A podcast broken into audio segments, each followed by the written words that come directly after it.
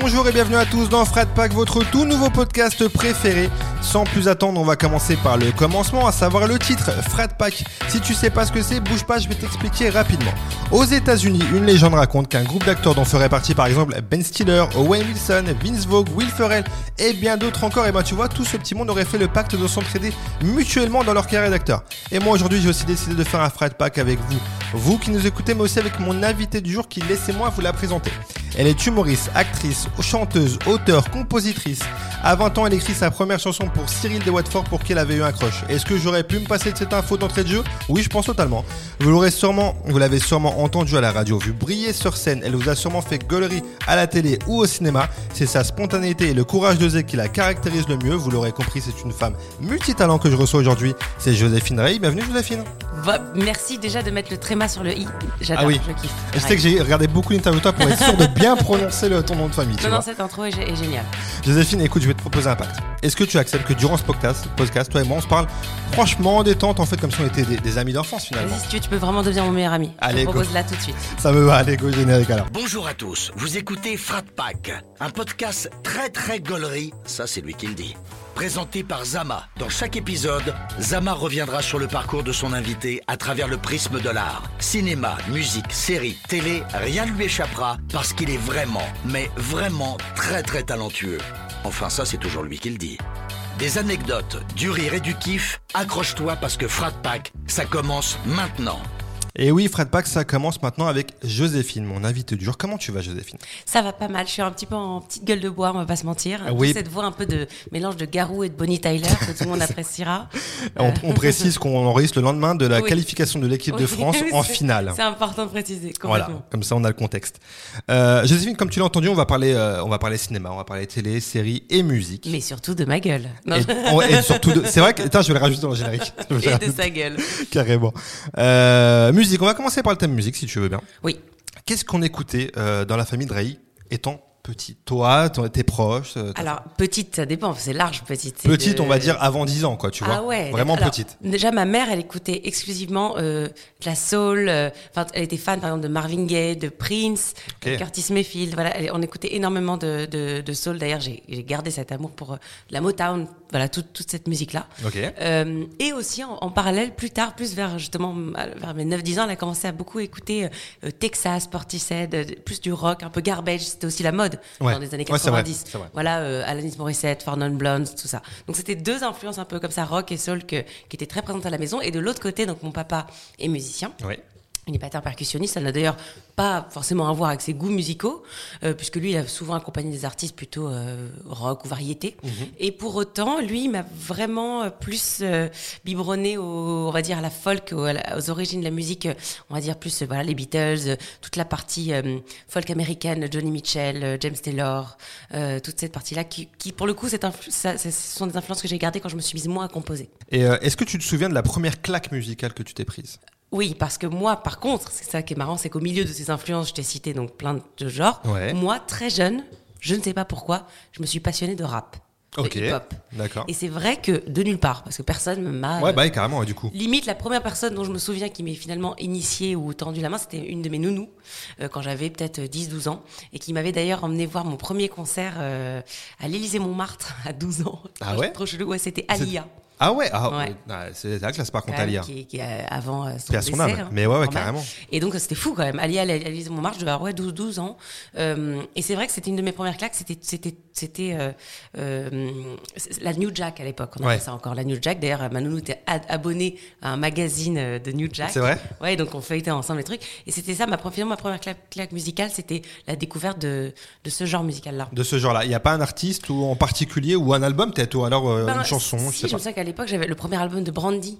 Ah ouais, ça très R&B quoi un ouais, peu. J'adorais, j'adorais. C'est vrai, c'est vrai que ça, il y a moins ça maintenant. Je sais bah pas si tu le. Bah, ça s'est intégré plus dans le dans le. Dans le rap en général, ouais, c'est vrai. Et t'écoutes encore aujourd'hui? Ah Oui, moi je, c'est ce que j'écoute le plus, c'est le hip-hop américain. Américain. Est-ce que tu as écouté l'album de Cizé Je sais pas si tu connais. Oui, bien sûr, je connais. Tu l'as écouté son dernier euh, album? Pas en entier, mais j'ai écouté, à travers des playlists, oui. Ok, bah franchement, il est vraiment bien. Pour le coup, on pourrait être dans ce thème un peu R&B euh, américain. Euh, elle est vraiment, elle est vraiment bien l'album. Je le conseille d'ailleurs. comment était la petite Joséphine à l'école, dis-moi? Première de la classe. C'est vrai? La meuf, on a envie de la claquer. on a envie- En plus, c'est horrible parce que j'avais le syndrome, donc j'ai toujours été entre guillemets dans les trois premiers de ma classe Ouais. depuis toujours hein, depuis déjà j'ai sauté le CP donc euh, j'étais dès la maternelle Ok, j'ai, dit genre l'école je kiffe je me suis plongée la tête dedans Euh, toute ma scolarité c'était euh, j'étais extrêmement disciplinée très euh, un peu presque psychorigide dans le côté études dès que je rentrais à la maison fallait que je fasse tout de suite mes devoirs sinon genre je m'interdisais même de goûter j'avais Ah un ouais. petit côté un peu un peu un peu Corée strict, du Nord euh, un peu. Corée du Ah, Nord un sur le, sur du le- Nord, ok. voilà, sur la, la- ça m'a beaucoup rassuré d'avoir des repères euh, à l'école. Voilà, donc je me suis un peu euh, attachée à ce modèle euh, de discipline scolaire. Et d'ailleurs, j'ai toujours ce syndrome de entre guillemets la bonne élève. Mes Ouais. amis me me vannent pas mal dessus parce que je suis toujours celle qui va tout de suite euh, faire le truc en premier, répondre en premier. Dès qu'il faut faire un truc, il faut que je le fasse tout de suite, sinon j'arrive pas à me à être tranquille. Ok. Donc bon, après, il faut se connaître, hein, mais tu sais d'où ça devient ce truc-là? Je pense que ça vient du, de l'insécurité que j'avais dans mon foyer. D'accord, Parce que ah j'ai oui. eu des parents qui sont séparés vers D'accord. 5 ans, pile à l'âge où moi, je me suis, justement, j'ai sauté une classe et je me suis mise à fond dans, dans l'école. Et je pense que ça a compensé le fait d'avoir, voilà, euh, deux maisons, d'avoir euh, une, une mère qui est partie pour quelqu'un qui avait déjà un enfant. Donc j'ai eu d'un coup une, Ah un oui. autre foyer. Puis on a beaucoup déménagé avec, avec ma maman euh, de manière très consécutive. Donc je pense que ça m'a beaucoup fragilisé. Ok. Et euh, ça m'a permis, en fait, je pense, de me bah, d'avoir une sorte de phare dans la nuit, de, de bouée de sauvetage, c'était Tu l'école. t'es plongé dedans et tu, ça t'a permis d'oublier un peu ton quotidien. euh, Un peu. C'est les années de thérapie hein, qui me font dire ça. hein. Au Ah début, ben. j'ai- pas fait le lien tout de suite. Mais c'est bien, ça veut dire que ça a servi au final C'est oui. cool, c'est très bien. Et t'étais euh, du coup jusqu'où au niveau des études? J'ai été, alors justement, donc ça c'est marrant, vu que j'étais très bonne élève, a priori j'étais partie pour faire genre, euh, voilà, Bah ouais, du Po, et en fait, comme j'ai tourné mon premier film très jeune, Ouais. euh, sur un peu un hasard euh, que je peux te raconter, mais en tout cas c'était pas du tout prévu, j'ai tourné, j'avais même pas 16 ans, j'étais en seconde, et d'un coup j'ai eu une sorte de coup de foudre bah, pour, euh, pour la comédie. Ouais. Et genre je suis revenue après les deux mois de tournage, qui était pas à Paris à cette époque, j'avais loupé les, les cours, je prenais les cours par correspondance, je suis rentrée, j'ai fait ok j'arrête tout, genre j'ai dit à mes parents, voilà c'est bon je vais être actrice, euh, genre on s'en fout de l'école. Ils ont fait wow wow wow wow meuf, tu vas te calmer, t'as fait, t'as fait 20 jours dans un téléfilm pour TF1, tu vas bien te détendre, tu avais 15 ans et demi, ils ont Ouais. dit donc non seulement tu vas aller minimum jusqu'au bac, là c'est mon père tu vois qui m'a tout de suite Ouais. dit euh, euh, ça et, et il m'a dit et en plus moi j'aimerais quand même que tu sécurises moi mon père il est musicien mais ses parents ils lui avaient dit tu passes un je sais pas quoi un diplôme d'informaticien à l'époque Ah oui, d'accord, ouais. et il m'a dit lui non non non tu vas sécuriser quelque chose parce que on sait pas de quoi demain sera fait t'as fait un film ça veut rien dire quoi Aussi, C'est En vrai. jeune en plus, ça, très jeune, ouais, ouais, voilà. carrément. et donc du coup euh, je, je suis allée jusqu'au bac que j'ai eu avec mention bien quand même Quand même. et ensuite, je me suis inscrite à la fac d'anglais, mais qui est une voie de garage. hein. Les gens qui, je pense que les gens qui, qui sont déjà allés, euh, moi j'étais à la Sorbonne euh, Nouvelle à Sancier là. Mmh. Euh, tous les gens qui ont fait anglais, je pense, c'était la filière LLCE, ça s'appelait à l'époque, ça, a dû changer de nom. C'était ce qu'on appelle vraiment la voie de garage. Ah ouais Les gens ils savaient même pas pourquoi ils étaient assis là. C'est vrai qu'il y en a beaucoup, ouais, Salut, tu fais quoi? Bah je sais pas, je suis juste, il fallait s'inscrire. C'était vraiment la, la non filière et je me suis mise là alors parce que j'adorais les langues. Et en fait, j'ai arrêté au bout de. Je faisais du théâtre en parallèle Mhm. et j'ai arrêté au deuxième semestre de, de la première année parce que euh, mes horaires de deuxième semestre avaient changé et c'était les mêmes que l'école de théâtre. Et Ah oui. j'étais face à un vrai dilemme, genre, bah c'est théâtre ou études. Et je- comme j'avais un an d'avance, euh, vu que j'avais sauté une classe, je me suis dit, bah utilise cette année d'avance qu'elle te serve. Parce que ça sert quand même Bah à oui, rien dans la vie, une année Oui, oui, clairement, ouais. dans l'absolu. Et je me suis dit, tiens, utilise cette carte en disant, au pire, t'auras, si tu te foires et qu'il se passe rien pour toi, t'auras pas perdu de temps. Ouais. Et du coup, je me suis autorisée à arrêter la fac. Donc, niveau scolaire, en fait, de merde, j'ai même pas un. T'as- ouais, t'as le bac. En gros, c'est le bac, c'est ton dernier diplôme, le bac en vrai. Ok, ok, très bien. Et euh, je, est-ce qu'il y avait un métier que tu rêvais de faire du coup avant d'être actrice finalement de, Tu sais, les métiers de petits garçons, de petites filles. Bah, moi, je voulais être pompier princesse. C'est vrai. C'était pour Oui. sauver la, la vie des gens, mais genre habillé classe. Ouais. C'était un mal, peu ça. mon rêve, mais euh, C'est un bon concept. C'est un bon concept. Hein. Ouais, ouais, je pense que ça peut. Il y a peut-être un, il y a un, un Il y a petit un vrai avenir. truc à faire, je pense. C'est devrait- mignon en plus quand j'y pense pompier princesse parce qu'aujourd'hui avec tout le côté justement euh, sur le l'éducation justement des enfants qu'il faut arrêter d'être trop fille ou garçon, c'est quand même le, le symbole. Ouais, c'est vrai. T'étais, t'étais bien en J'étais en avance. avance, ouais. T'étais bien, bien en avance. Ouais, je voulais ça et puis après j'ai voulu quand même non le- mon vrai le vrai métier que je voulais faire avant d'être comédienne c'était c'était être journaliste. D'accord, ok. Finalement dans les je- vu que j'écris aussi aujourd'hui Ouais. ça se rejoint. Ça se rejoint un peu. Et c'est quoi qui te plaisait dans le métier de journaliste? Qu'est-ce qui te. Je pense que c'était de raconter des histoires d'une façon justement de, de m'intéresser à la vie des gens. C'était aussi une façon finalement d'aborder le principe, parce que j'aurais j'aurais voulu faire des profils, des portraits de gens, et c'était une façon aussi de s'intéresser déjà un peu à des personnages. Donc euh, Ouais, bah, l'un dans l'autre, ça retrouve les codes de ce que je fais. en fait. Ouais, bah de ouf, carrément, je suis d'accord. Et j'allais commencer, j'allais parler de tes débuts euh, de ta carrière artistique. Je pensais que ça s'était fait par la musique, mais du coup, tu me dis qu'en vrai, ça s'est fait peut-être plus par le, Oui. par, à 16 ans, par, le, par un Oui, tournage, quoi. C'est ça, le- c'est comme ça que j'ai- commencé à, euh, à- J'ai fait de la musique plus tard, vers 19 ans. 19 D'accord. 20 ans, j'ai commencé à prendre la guitare et à composer et à, et à me mettre à chanter. C'est d'abord l'écran. Et, et donc, t'as passé un casting à, quand oui, t'avais. en fait, en fait, il se trouve que le, ça, c'est un hasard, enfin une chance et un hasard, comme beaucoup de choses d'ailleurs dans mon parcours. Euh, un, donc un ex-mari de ma mère, parce que ma mère avait plusieurs euh, maris Mhm. après mon père, euh, était réalisateur. Et évidemment, il m'a vu, du coup, euh, ils sont restés ensemble pendant 5 ans. Euh, il m'a vu que- grandir, c'était entre mes 5 et 10. D'accord. Et après, ils se sont séparés, donc je l'ai plus vu, ou peut-être une fois par an. euh, Voilà, entre mes, mes 10 et 15, je l'ai plus vraiment vu. Et en fait, c'est lui qui un jour cherchait une ado pour un film qu'il réalisait. Et il a eu l'idée d'appeler mon, mon- ma mère et de dire Est-ce que ça intéresserait Joséphine de passer un casting? Je peux pas expliquer pourquoi lui, il a eu cette, cette idée. Moi, Ouais. je l'aurais pas eu euh, pour moi. Ok. Et j'ai rigolé, j'ai fait ah euh, trop marrant, Enfin, genre mon, mon ex-beau-père quoi, trop drôle. Je suis allée genre ambiance les mains dans les poches en disant c'est, tu vois, limite j'arrive même pas à être sérieuse pendant le casting parce que c'était c'était Bah, je- c'était trop intime, quoi. C'était trop Ouais, voilà. ouais. Et en fait été prise. Et Ok. C'est comme ça, voilà. C'était c'était euh, un pas hasard, mais disons que voilà, c'est lui qui m'a tendu cette main. Personne, je me suis pas inscrite dans des castings dans une agence. Ah, c'était pas une vocation, tu t'es dit, tiens, je vais Non. passer des castings pour être Non. actrice et tout, quoi. C'est lui qui m'a vraiment qui a vu entre guillemets un potentiel euh, certainement en moi. Et après voilà, j'ai fait j'étais la fille de Catherine Jacob et François Berléand. Et je Ah, pense bien. aussi que c'est parce qu'ils cherchaient une fille aussi qui pouvait un peu ressembler à l'un et l'autre. Et comme les deux ont les yeux très bleus, que j'ai les yeux bleus, je sais pas. Ça a dû faire un truc dans sa tête, mais je remercierai jamais assez d'avoir pensé à moi. en Bah ouais, carrément. Et du coup, ça a été une, une révélation pour toi, finalement. Tu t'es dit, c'est ce truc-là Oui. que je veux faire maintenant. Oui, c'était bah, une évidence. Quand à cet âge-là, en plus, quand c'est quand même encore un peu l'adolescence, Ouais, complètement, ouais. tu t'en- tu t'engouffres très, très vite dans des choses. Ça peut être dans euh, même des choses, des mauvaises choses. Ouais, ouais, de fou. Mais euh, moi, ça a été vraiment ça. Je me suis accrochée à ce truc en me disant waouh, ça y est, ça me fait vibrer. euh, Et on veut tous vibrer, bon, à n'importe quel âge, mais encore plus quand on a 16 ans. Et donc, du coup, euh, tu fais ça et tu, c'est- ça, ça reste en stand-by? C'est pour ça que tu commences la musique à 19 ans? C'est un peu plus compliqué que ça. En fait, quand j'ai fait ce film, euh, donc j'ai terminé, j'ai passé, j'ai fini ma scolarité, etc. Et en fait, après, j'ai travaillé à la télé euh, pendant un an. euh, j'étais sur le câble, une, chaîne de, qui n'existe plus pour enfants qui s'appelait qui s'appelait Fox Kids. D'accord, et ouais. Qui en fait faisait des petits, des petites euh, pastilles d'impro entre les programmes. On était quatre et c'était dans un décor de maison et on faisait comme ça, on était des colocs. Mhm. Et entre chaque programme, dessin animé, on, on lançait les programmes de manière rigolote. D'accord. En faisant des petits, et c'était quand même du boulot de comédien, c'était beaucoup d'impro. Et j'ai fait ça pendant un an. Donc ça m'a aussi apporté un premier job. J'ai été intermittent du spectacle grâce à ça. J'ai gagné ma vie grâce à ça, très jeune et tout. Ça m'a donné une indépendance et aussi l'illusion que ben j'étais partie pour euh, voilà pour faire Ouais, ce bah ouais, métier comme prévu. Sauf que dans le même temps, pour des raisons personnelles psychologiques, j'ai pris énormément de poids Ouais. parce que aussi j'avais perdu énormément. J'ai eu en fait en gros des épisodes d'anorexie et de boulimie dans ces années-là. Et euh, ça m'a énormément complexé, normal. Et donc, quand j'ai pris du poids en réponse à, à mes années où je ne mangeais pas, euh, je ne me suis plus du tout acceptée. Ça a été Mhm. Un- terriblement violent pour moi en termes d'image. C'est quand même un métier d'image. Ouais, ouais, carrément. mais Et quand tu te détestes physiquement, pas possible. tu peux pas te présenter clairement ni un casting ni faire des photos de comédien. Et donc c'est moi qui me suis volontairement retirée de cette profession par à cause de mon mal-être. Ah, bien sûr, bien sûr. Et c'est dans ces années-là que j'ai développé la, la La, musique. la musique, ok. Parce que t'étais plus à l'image, tu t'es dit, je, et t'avais te- quand même ce besoin artistique, Oui. finalement, t'étais dedans, Ouais, ouais, et ouais. t'as trouvé une autre voie, en final. Exactement. Et c'est bien plus tard que j'ai réuni les deux Que sur scène. Ok, avec Mais c'est comme ça que la musique est venue. Ok. Et, euh, et donc, du coup, je lisais, enfin, aujourd'hui, ou j'écoutais, je sais plus où, je, je vais pas dire de bêtises, qu'effectivement, tu t'es retrouvé à écrire pas mal de textes. Ouais. Et euh, dont, dont euh, cette chanson avec euh, Cyril des Watford, c'est ce que ouais je disais en. le duo qu'il avait recréé avec Erika des Watford. C'est ça, des Watford, exactement, ouais, c'est ça. Et, euh, et finalement, après ça, tu t'es mise à avoir pas mal de textes, mais pas forcément de prod, de chanteur, d'interprète, quoi. Non, en fait, ça m'a permis, par contre, ça, de faire ce single, de signer en édition dans une, maison d'édition, qui était à l'époque BMG, qui après s'est fait racheter par Universal.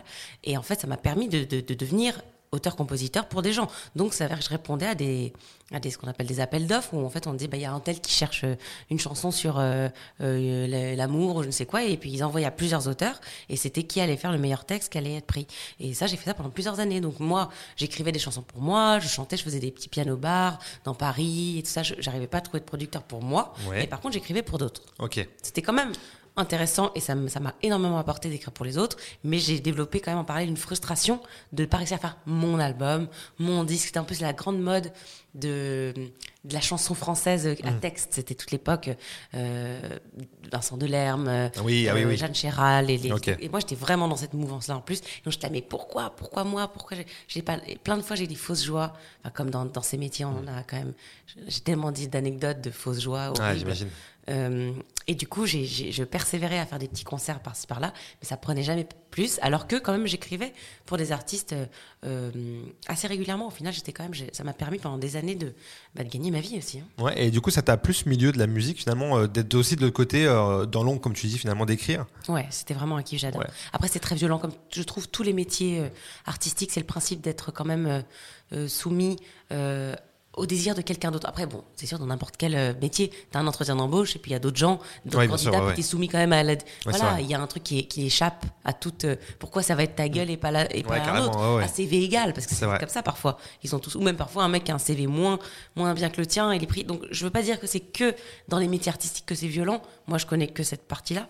Mais je sais que même la musique, il y avait un côté. Euh, on s'évertue à faire diversion de texte pour un mm. artiste, il, le, il, le, maquette, il le fait en studio, il t'envoie une version, donc tu commences à dire waouh, ça, ça, y est, ça a pris forme, tu l'entends. Et, à la fin, ah, finalement, il y avait 13 titres, on en avait besoin que de 11 et ils ont viré 3 titres. Tu vois, c'est que des choses comme ça. C'est très difficile quand tu es jeune d'accepter. C'est comme être coupé au montage quand tu Ouais, c'est ça, ouais, ouais. Bah, C'était très difficile, ça m'est arrivé plusieurs fois. Ou à la dernière minute, voilà, ils font travailler, ça c'est il y a pas mal de métaphores même avec euh, de parallèles avec le, métier de comédien. C'est par exemple, euh, ça nous arrive, enfin c'est pas un scoop, je pense que les gens le savent un peu, euh, de passer des castings où tu te fais chier, t'apprends ton texte et t'as été convoqué par la directrice de, casting, donc tu te dis waouh, elle peut m'envisager. Tu fais, tu t'apprends une scène, deux scènes, tu passes du temps, tu t'impliques, tu rêves potentiellement à avoir le, et puis tu apprends après qu'en fait comme par magie, c'est une telle qui a eu le rôle, qui n'a pas du tout passé de casting, parce qu'en fait, depuis le début, on lui avait envoyé le scénario, et on attendait qu'elle dise oui ou non. pas de retour. Et en attendant, ils disent, on va faire passer des parce que si elle nous dit non, il faudra qu'on ait un plan B. Mais en fait, tu es déjà un plan B, tu le sais pas forcément. Et ça, en musique aussi, parfois, t'écris, t'écris, on te dit, bah voilà, il y a machin, il y a, je sais pas, il y a Johnny Hallyday qui cherche, et t'as un petit truc, t'écris, t'es là, waouh, opportunité de ouf, et à la fin, t'apprends qu'en fait, Florent Pagny a fait l'album de, de, Johnny Hallyday. Mm. En fait, ils ont accepté, ils attendaient la réponse du gars, et lui, il a pris tout l'album en main. Et finalement, tous les autres auteurs, il a fait, wow, wow, wow, non, non, moi, je vais mettre mes titres sur Johnny, là, et hop, et tu te retrouves sur le carreau alors que on t'a dit que tes textes ils étaient chambés, que et c'est un peu entre un peu violent, injuste. Ouais. et mais du coup, je savais pas qu'il y avait une compète comme ça euh, entre auteurs. Bien sûr. Et aujourd'hui encore? Toujours, mais c'est comme ça, c'est le principe. C'est comme ça, ouais. Sauf quand tu as la chance, bah, soit d'écrire tes propres chansons et de les chanter, donc tu es autonome et tu fais ton, as ton univers artistique euh, à 100%. Donc ça, c'est bien, ça permet de t'épanouir en tant qu'artiste. Mais quand tu es juste auteur, bien sûr, c'est une, une, une bataille de, de chaque instant, de dire je vais me mettre sur le prochain tel, je vais mettre. Il faut être ami avec les bons réals de disques qui sont justement, c'est un peu comme une mafia. Mm. D'un coup, si tu es très pote avec un gros réal de disques et qu'on sait que lui, on va lui demander beaucoup de faire des disques, tu sais déjà qu'il va te privilégier toi. Ouais, forcément. voilà, donc c'est des trucs de. C'est toujours euh, compétitif ces milieux-là en vrai. Hein. Un peu, euh, enfin la musique, le, la télé, le cinéma. compétitif, tu sais. Ouais, t'as raison. T'as raison. Vraiment à l'image. C'est vraiment un, une phrase de t-shirt, tu sais. Le, monde, est compétitif. Mais t'as raison, c'est vraiment, c'est vrai dans tous les milieux, donc euh, ouais, ouais, carrément. Et, et donc du coup tu fais, euh, tu le disais, quelques scènes euh, sur Paris où tu chantes. Mm. Et tu me dis si je me trompe euh, dans ton parcours. c'est une ancienne productrice qui te dit T'as un truc de comédie. Non, en fait, c'était ma, ma coéditrice. Parce qu'en fait, de musique, qui elle-même est une grande manageuse d'artistes. Elle a managé pendant très longtemps. Bah, elle manage toujours, hein, Oxmo Puccino, mais et elle a managé Vanessa Paradis, M, des grands, plein, plein d'artistes. Et elle s'occupait de moi en édition et aussi un peu du coup en management, mais il n'y avait pas grand chose à manager à l'époque. Euh, et c'est elle qui me disait, en fait, en me voyant euh, sur scène, entre les chansons, des chansons qui étaient toutes genre des balades, euh, ambiance je me taille les veines, tu ne m'aimes pas, en plus tu es en mode jeune, tu as 20 ans, tu es là. et je t'aimais. Dès que j'avais un, peu une peine de cœur et tout, un peu en vicose, tu es une grosse victime. Et, et entre les trucs, d'un coup, je finissais, donc voilà, un peu genre, tring, et je là. Bon, euh, alors, euh, j'ai fait une énorme balle sur moi en disant, euh, ouais, attendez, je vais remettre mon soutien-gorge, parce que je suis en train de. Bah, je disais des trucs spontanés, j'écrivais jamais rien, mais c'était toujours gaulerie. Et les gens se sont mis presque à la fin des, des concerts à me dire, ah, qu'est-ce que tu nous as fait marrer? Limite à plus me parler de ce que j'avais dit entre les chansons que des chansons. Et du coup, c'est elle qui a fait, attends, il y a quand même un truc. Elle est quand même comédienne, parce qu'il y, a des gens qui sont que chanteurs. Mm. À la fin, ils disent juste, j'ai écrit cette chanson un jour de pluie parce que j'étais. non, ils disaient au maximum ça pour expliquer. Oui, c'est vrai. Et moi, finalement, je faisais un peu des mini-sketchs entre les trucs. Et elle m'a dit, je pense que tu devrais travailler ce truc parce qu'il y a un vrai truc. Tu fais vraiment rire les gens. Et elle me dit, je pense que c'est pas incompatible avec ton univers.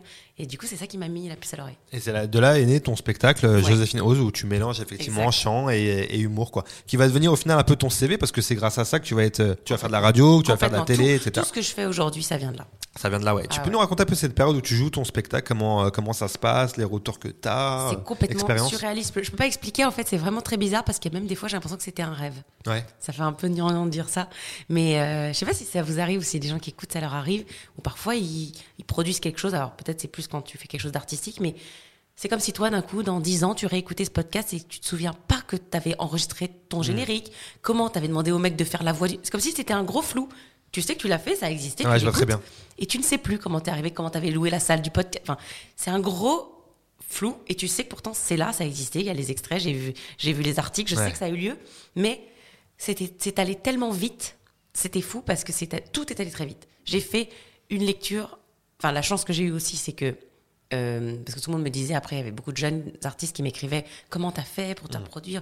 Et en fait, la chance que j'ai eue, c'est comme c'est un spectacle musical, j'ai beaucoup de musique dedans et que j'étais donc, si vous avez bien suivi pour l'instant, signé en édition dans chez Universal Publishing. Euh, c'est eux qui m'ont produit le spectacle parce que comme il y avait les chansons dedans, ah oui, ça, les intéressait, ça leur permettait de, récupérer des droits. Ouais. Donc il y avait un intérêt. Donc c'est grâce à ma boîte d'édition, tu vois la boucle est bouclée. Ouais, c'est le truc d'avant qui t'a ramené ce truc. Ouais, ouais. Je pense pas que nulle part j'aurais fait, vas-y, je fais de l'humour et machin, je peux, je voudrais trouver un producteur, ouais, je j'aurais jamais trouvé. En vrai, c'est venu de l'intérieur et comme ils connaissaient déjà, bah voilà, mon ADN euh, artistique ils ont, mis, ils ont misé de l'argent euh, directement, ce qui a permis d'aller beaucoup plus vite. Parce bah, que, Et surtout d'avoir, j'avais mon meilleur ami qui euh, voulait faire de la, de la, mise en scène, une de mes meilleures amies avec qui j'ai écrit, j'avais écrit le spectacle. Donc tout, de l'écriture à euh, bah, toute la première année d'exploitation, c'est allé hyper vite. J'ai fait une lecture. Le mec a dit Ok, c'est bon, euh, on, on, te book, euh, tu vas faire un showcase dans donc, la salle qui après est devenue ma salle, le Sentier des Halles. Je sais pas si c'est toujours ouvert le Sentier des Halles. C'était, je sais pas du tout, je vais pas dire de bêtises. Salle de spectacle dans, dans le deuxième et une petite euh, en cave, euh, environ une 120 places. Et euh, j'ai fait un showcase là-bas. Le producteur, le, patron de la salle a dit c'est bon, je la book, mais genre deux mois après. J'ai fait le showcase en octobre. Il m'a dit tu commences le 21 janvier. Ah ouais. Donc là t'es là, waouh, d'un coup tu te mets en full répétition. et donc deux mois après t'es sur scène. Pendant... Et, ce qui est fou, c'est que j'avais donc une attachée de presse qui était payée pareil par le par, par la prod. Et c'est allé, je peux pas expliquer, tellement vite, c'est-à-dire que d'un coup beaucoup de journalistes sont venus. J'ai eu des papiers très vite. Beaucoup dans des, dans des émissions de télé, j'ai eu des, des, des, reportages hmm. entiers. Des, j'ai eu la quatrième de couve de Libé euh, au bout de huit mois. De, de, Il y a des gens, ils l'ont au bout de 15 ans de carrière. Et rien que ça, c'était fou. Et j'ai eu plein, plein, plein. Mon dossier de presse, il était phénoménal avec du recul. Mais je ne comprenais même pas ce qui m'arrivait. Je faisais complet, j'ai fait complet. Moi, j'ai fait une première session de 24 dates, 24 dates complètes. Sold out les 24, t'as envie de dire, bah, de nulle part, il y a eu un truc de bouche à oreille fou. Et je, je pense que j'ai compris qu'avec du recul, ce qui m'était arrivé, c'était un rêve. J'aurais même pas pu l'écrire comme ça si j'avais voulu. Ah, en fait, le rush est tellement énorme que je pense que tu peux pas t'en rendre compte euh, quand t'es sur le moment. En fait, il faut avoir vraiment du recul. Et c'est pour ça aussi que ça, ça te paraît flou. Je pense que tu fais tellement de choses en même temps, tu as tellement d'informations. C'était fou. Je faisais des promos euh, tout le temps, des émissions. Quand j'y pense aujourd'hui, je me dis, mais quand je vois, par exemple, aujourd'hui, là, on est dix ans plus tard, les humoristes aujourd'hui, mais ils ont même pas un dixième de l'exposition que j'ai eu il y a 12 ans, tu vois. C'était fou. C'est incroyable. Et euh, tu fais de la radio, tu fais euh, de la télé chez Click, chez France Inter, tu fais des chroniques, entre autres. Euh, qu'est-ce que ça t'a apporté ces médias-là de faire de la radio, de la télé? Ça t'a apporté un truc dans ta vie ça Énormément sur l'écriture, surtout ça m'a beaucoup aidé pour l'écriture de mon deuxième spectacle. Parce qu'en fait, ça, ça, ça t'apporte une maturité d'écriture quand tu dois écrire. En gros, des vannes quand même, parce que ce qui te demande sur 3 minutes 30, c'est d'être le plus galerie possible, en moins de temps possible. C'était ma mission dans l'absolu. Après, des fois, c'était plus ou moins réussi, mais quand on fait trois par semaine pendant 5 ans, Enfin, ça dépendait des années. Des fois, j'en faisais une, des fois deux, des fois trois, des fois entre la télé et la radio, j'en faisais parfois quatre, cinq. Et bah, tu grattes, tu grattes, tu grattes, bah, ça te donne, c'est comme une gymnastique, gymnastique incroyable. Et puis aussi, je faisais aussi de la, c'est du direct. Oui, c'est vrai, c'est vrai, c'est vrai. Ouais, bah, de la radio, donc tu te, tu te foires, bah, c'est en direct, mon gars. Et après, quand je faisais aussi, par exemple, la nouvelle édition euh, sur Canal+, c'était en direct. T'as le public direct, comme si t'étais sur scène, t'as une sentence directe du public. Mmh. C'était pas gaulerie, ils sont, ils, applaudissent pas, ils rigolent pas. Et puis, ça passait tout de suite à la télé en même temps. J'avais les retours des gens immédiats. Et ça, ça m'a beaucoup formé et beaucoup aidé à affronter, bah, mon trac, euh, l'échec, par exemple, d'une vanne. Avant, je pouvais euh, avoir un énorme trou noir. Si sur scène, ça rigolait pas comme je voulais, ça me déstabilisait. Maintenant, grâce à euh, des mauvais retours, des, échecs que j'ai eu en plateau, ça me permet d'être endurante face à un potentiel truc qui se passe pas comme je veux. En plus, ouais, parce que j'avoue qu'il y a peu d'émissions en direct. Finalement, tu les as fait, euh, as fait beaucoup d'émissions en direct. alors que. Il y, en a plus beaucoup. Enfin, maintenant, ouais, je crois, je crois qu'il y en a quasiment plus. Hein. Enfin, ici, il doit y avoir une ou deux, mais euh, je crois que en télé en, en radio En, télé, pardon. Ah ouais, en, radio, ouais, en radio, t'es en direct à chaque fois. Oui, télé, c'est vrai que la nouvelle édition, c'était une des. Ouais, parce qu'il y en a peu. Mais même, euh, même clic, hein, je ne savais pas que c'était en. Non, clic, c'était en pas en, ouais, c'est différent, ok, d'accord. Et euh, est-ce qu'il y a des, des, gens sur scène qui t'ont inspiré, toi, dans ton spectacle? Des humoristes ou non, pas forcément? Non, pas forcément, parce que moi-même, je suis très peu consommatrice de spectacle. Tu regardes pas trop Pas du tout. Je regarde parfois maintenant, quand c'est tellement devenu sur Netflix oui, maintenant, tout. Mais à l'époque, j'allais pas, moi, voir des spectacles. J'étais allée plus jeune, j'étais fan de, de Eric et Ramsey. Donc euh, j'étais allée voir leur spectacle, mais franchement, je n'ai pas de souvenir d'avoir euh, fait les démarches. Ok. Ouais, très peu. J'avais vu un spectacle de Gad Elmaleh, mais ça n'a jamais été ni une inspiration ni une référence. en fait, est-ce que tu es arrivé d'une autre manière finalement dans l'humour que, le, que, des, que quelqu'un qui veut faire du stand-up directement, qui va se manger euh, plein de trucs J'ai jamais fait des 5 minutes de plateau comme ça, des soirées. Non, c'était pas. Bah, c'était plus déjà le fait d'avoir de la musique et dans mon spectacle me mettais pas dans une catégorie stand-up. Oui, c'est ça, ouais. Donc j'ai fait un, peu un chemin parallèle quand même. Mais ce qui a été peut-être aussi, euh, l'engouement qui a fait que c'était quelque chose de nouveau. Oui, Au final, c'était. Euh, Après, il y a eu depuis hein, des choses comme ça qui se rapprochent. Mais, mais à l'époque, il n'y en avait pas beaucoup. La télé, c'est un média que tu consommes encore, toi, aujourd'hui? Alors oui, mais seulement pour des trucs de merde. C'est-à-dire Mais quand je dis merde, je ne sais pas du tout pour juger. Non, Par ouais, exemple, moi j'adore euh, Top Chef, je suis fan de, de, toutes les émissions de bouffe. Donc déjà, voilà. Après, j'ai beaucoup suivi Colanta.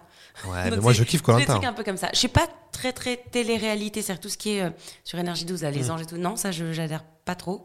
Mais en revanche, j'adore euh, Marie au premier regard, des trucs un peu. Ah, j'avoue, moi sur ça. ça, voilà, ça j'adore. Ma femme m'a mis dans ce truc-là, là, et j'avoue, je regarde. C'est que si quelqu'un me met dans un truc, c'est bon, je suis. Bah moi, elle m'a mis dans le meilleur pâtissier.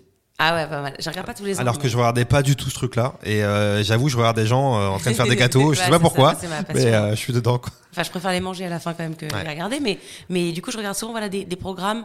et sinon, si j'ai une religion, et ça c'est vraiment depuis toute petite, tous les dimanches soirs, je regarde Zone Interdite tout Capital. C'est vrai. C'est obligé. C'est vrai. C'est-à-dire que mon mec, il a même pas le choix. Il sait que le dimanche. C'est obligatoire. C'est lui maintenant. Il me dit, c'est quoi ce soir le, le, le thème, de... Voilà. c'est moi qui vais regarder sur le programme tous les, toutes les semaines. C'est vrai. Ouais. C'est vrai que ça, ça, existe depuis longtemps, ce truc-là. Je, je, regarde depuis que j'ai 6 ans, hein, le truc. c'est ouf. Bah, tu sais quoi, j'allais demander s'il y avait une émission qui t'avait marqué quand t'étais petite, en vrai. Et non, la vraie, c'était avant. Par contre, j'ai regardé toute ma jeunesse, c'était E égale M6. Ah oui, bah d'ailleurs, toujours euh, pareil, c'est toujours d'actualité. Bah, McLesguy Forever. Il est, Passion McLesguy. Pareil, t-shirt McLesguy Forever. avec sa tête en plus. on, le visualise très bien. Est-ce que tu regardes Pékin Express? Toi, je me pose la question. Non, pas trop. Non, non les trucs comme ça de, de course en. Moi, j'aime bien. Ça, c'est un peu comme Colanta aussi parce qu'ils sont en survie. Ouais, mais moi, je le mettrais un peu. Après, c'est euh, peut-être une question de sensibilité. Je le mettrais peut-être un peu au-dessus de Colanta parce que tu sais, il y a un truc de voyage. Ouais. Où les gens vont chez les locaux et moi, c'est un truc qui me plaît, tu vois. J'avoue, j'avoue. Euh, Colanta, c'est plus euh, toujours un peu pareil. Colanta, oh, une noix de coco. Bon. D'ailleurs, ça revient bientôt là, j'ai vu, vu les Ah, déjà ben, Ils les enchaînent, ils les collent. Mais tu sais qu'ils ont fait une pause là parce qu'ils en faisaient au moins 2-3 par an. Ah bon? Et là, ouais, ouais, je te jure. Et là, il n'y en a pas eu depuis. Ouais. Ça fait quoi, 6 mois Je crois que, ouais, ça fait 6 mois. Pour eux, c'est une pause parce que je pense que avant, c'était tous les 3 mois. Donc, euh, Mais ouais, ouais, j'ai vu l'extrait là, justement, en regardant la Coupe du Monde. Ah, je vais tellement regarder. Passons au cinéma. S'il vous plaît. Passons au cinéma. Au cinéma. S'il te plaît.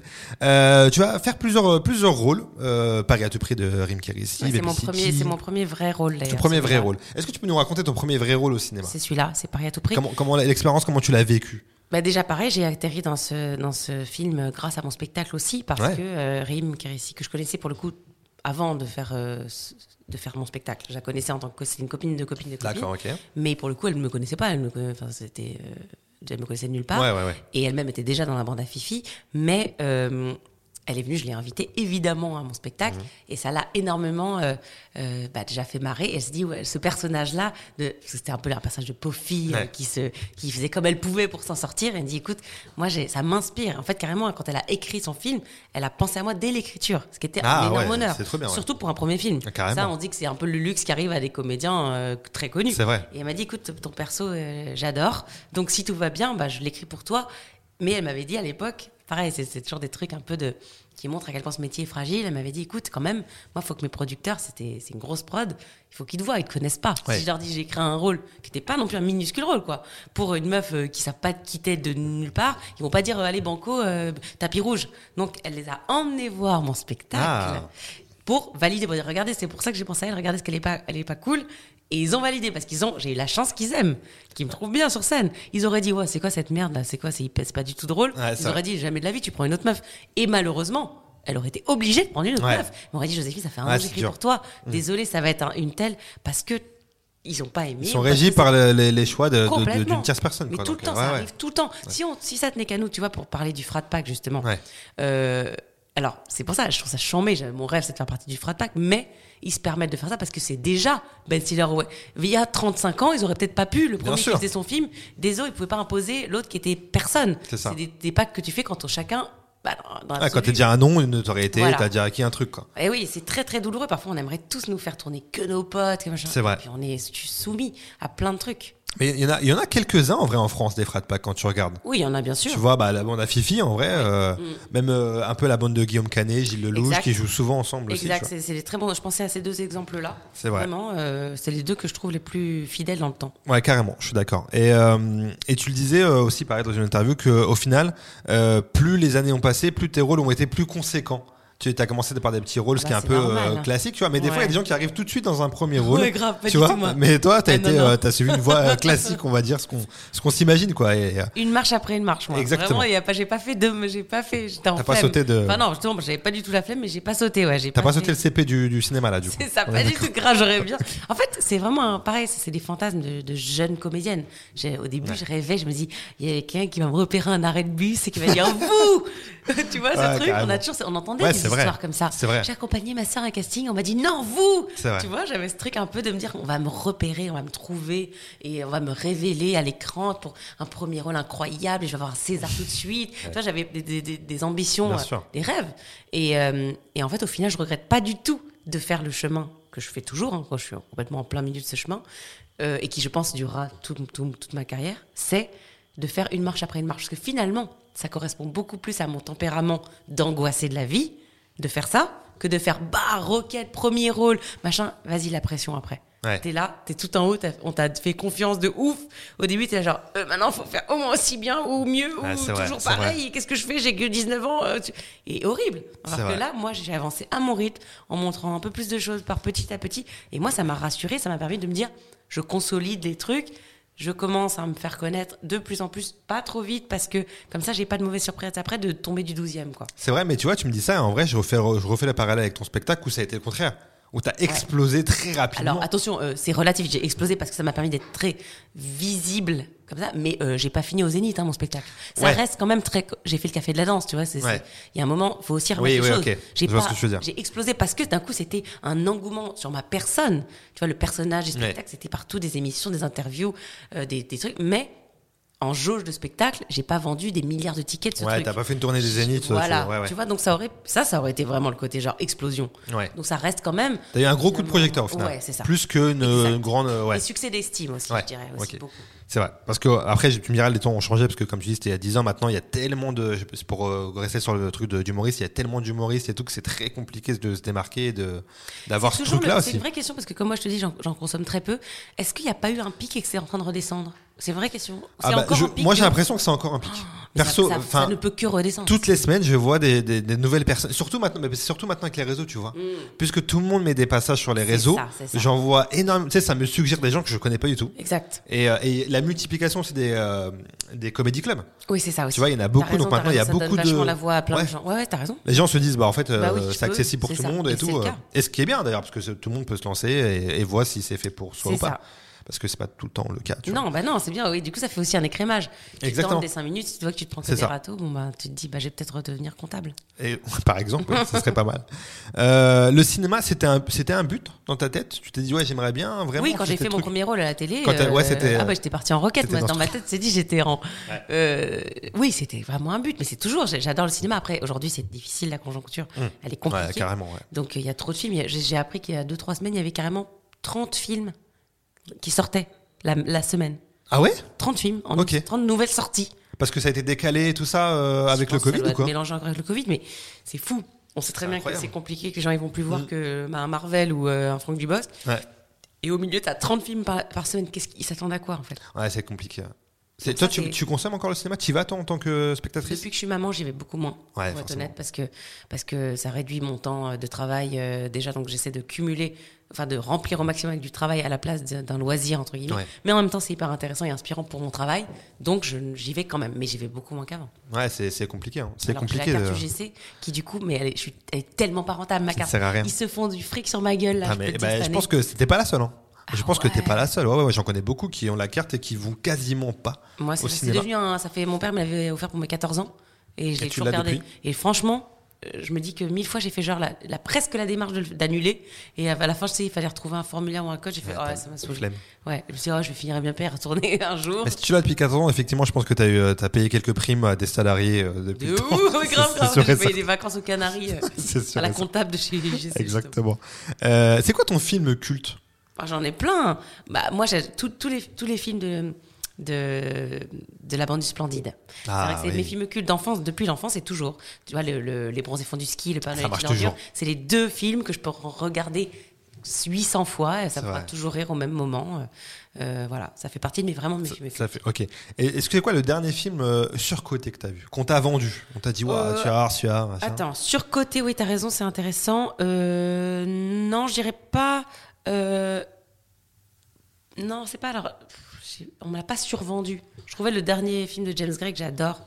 Euh, j'adore James Gray, mais euh, Armageddon Time, il est super, mais c'est pas du tout son meilleur. Et du coup, je sais pas, j'avais lu quand même des trucs genre comme quoi c'était incroyable, alors que je l'avais pas trouvé forcément aussi bon que d'autres. De toute façon, c'est genre quand tu as des attentes que c'est plus. Euh, ouais, quand, quand, parce que quand tu es fan d'un réal, tu vas tout de suite C'est ça, tu dis c'est une valeur sûre. Ah ouais.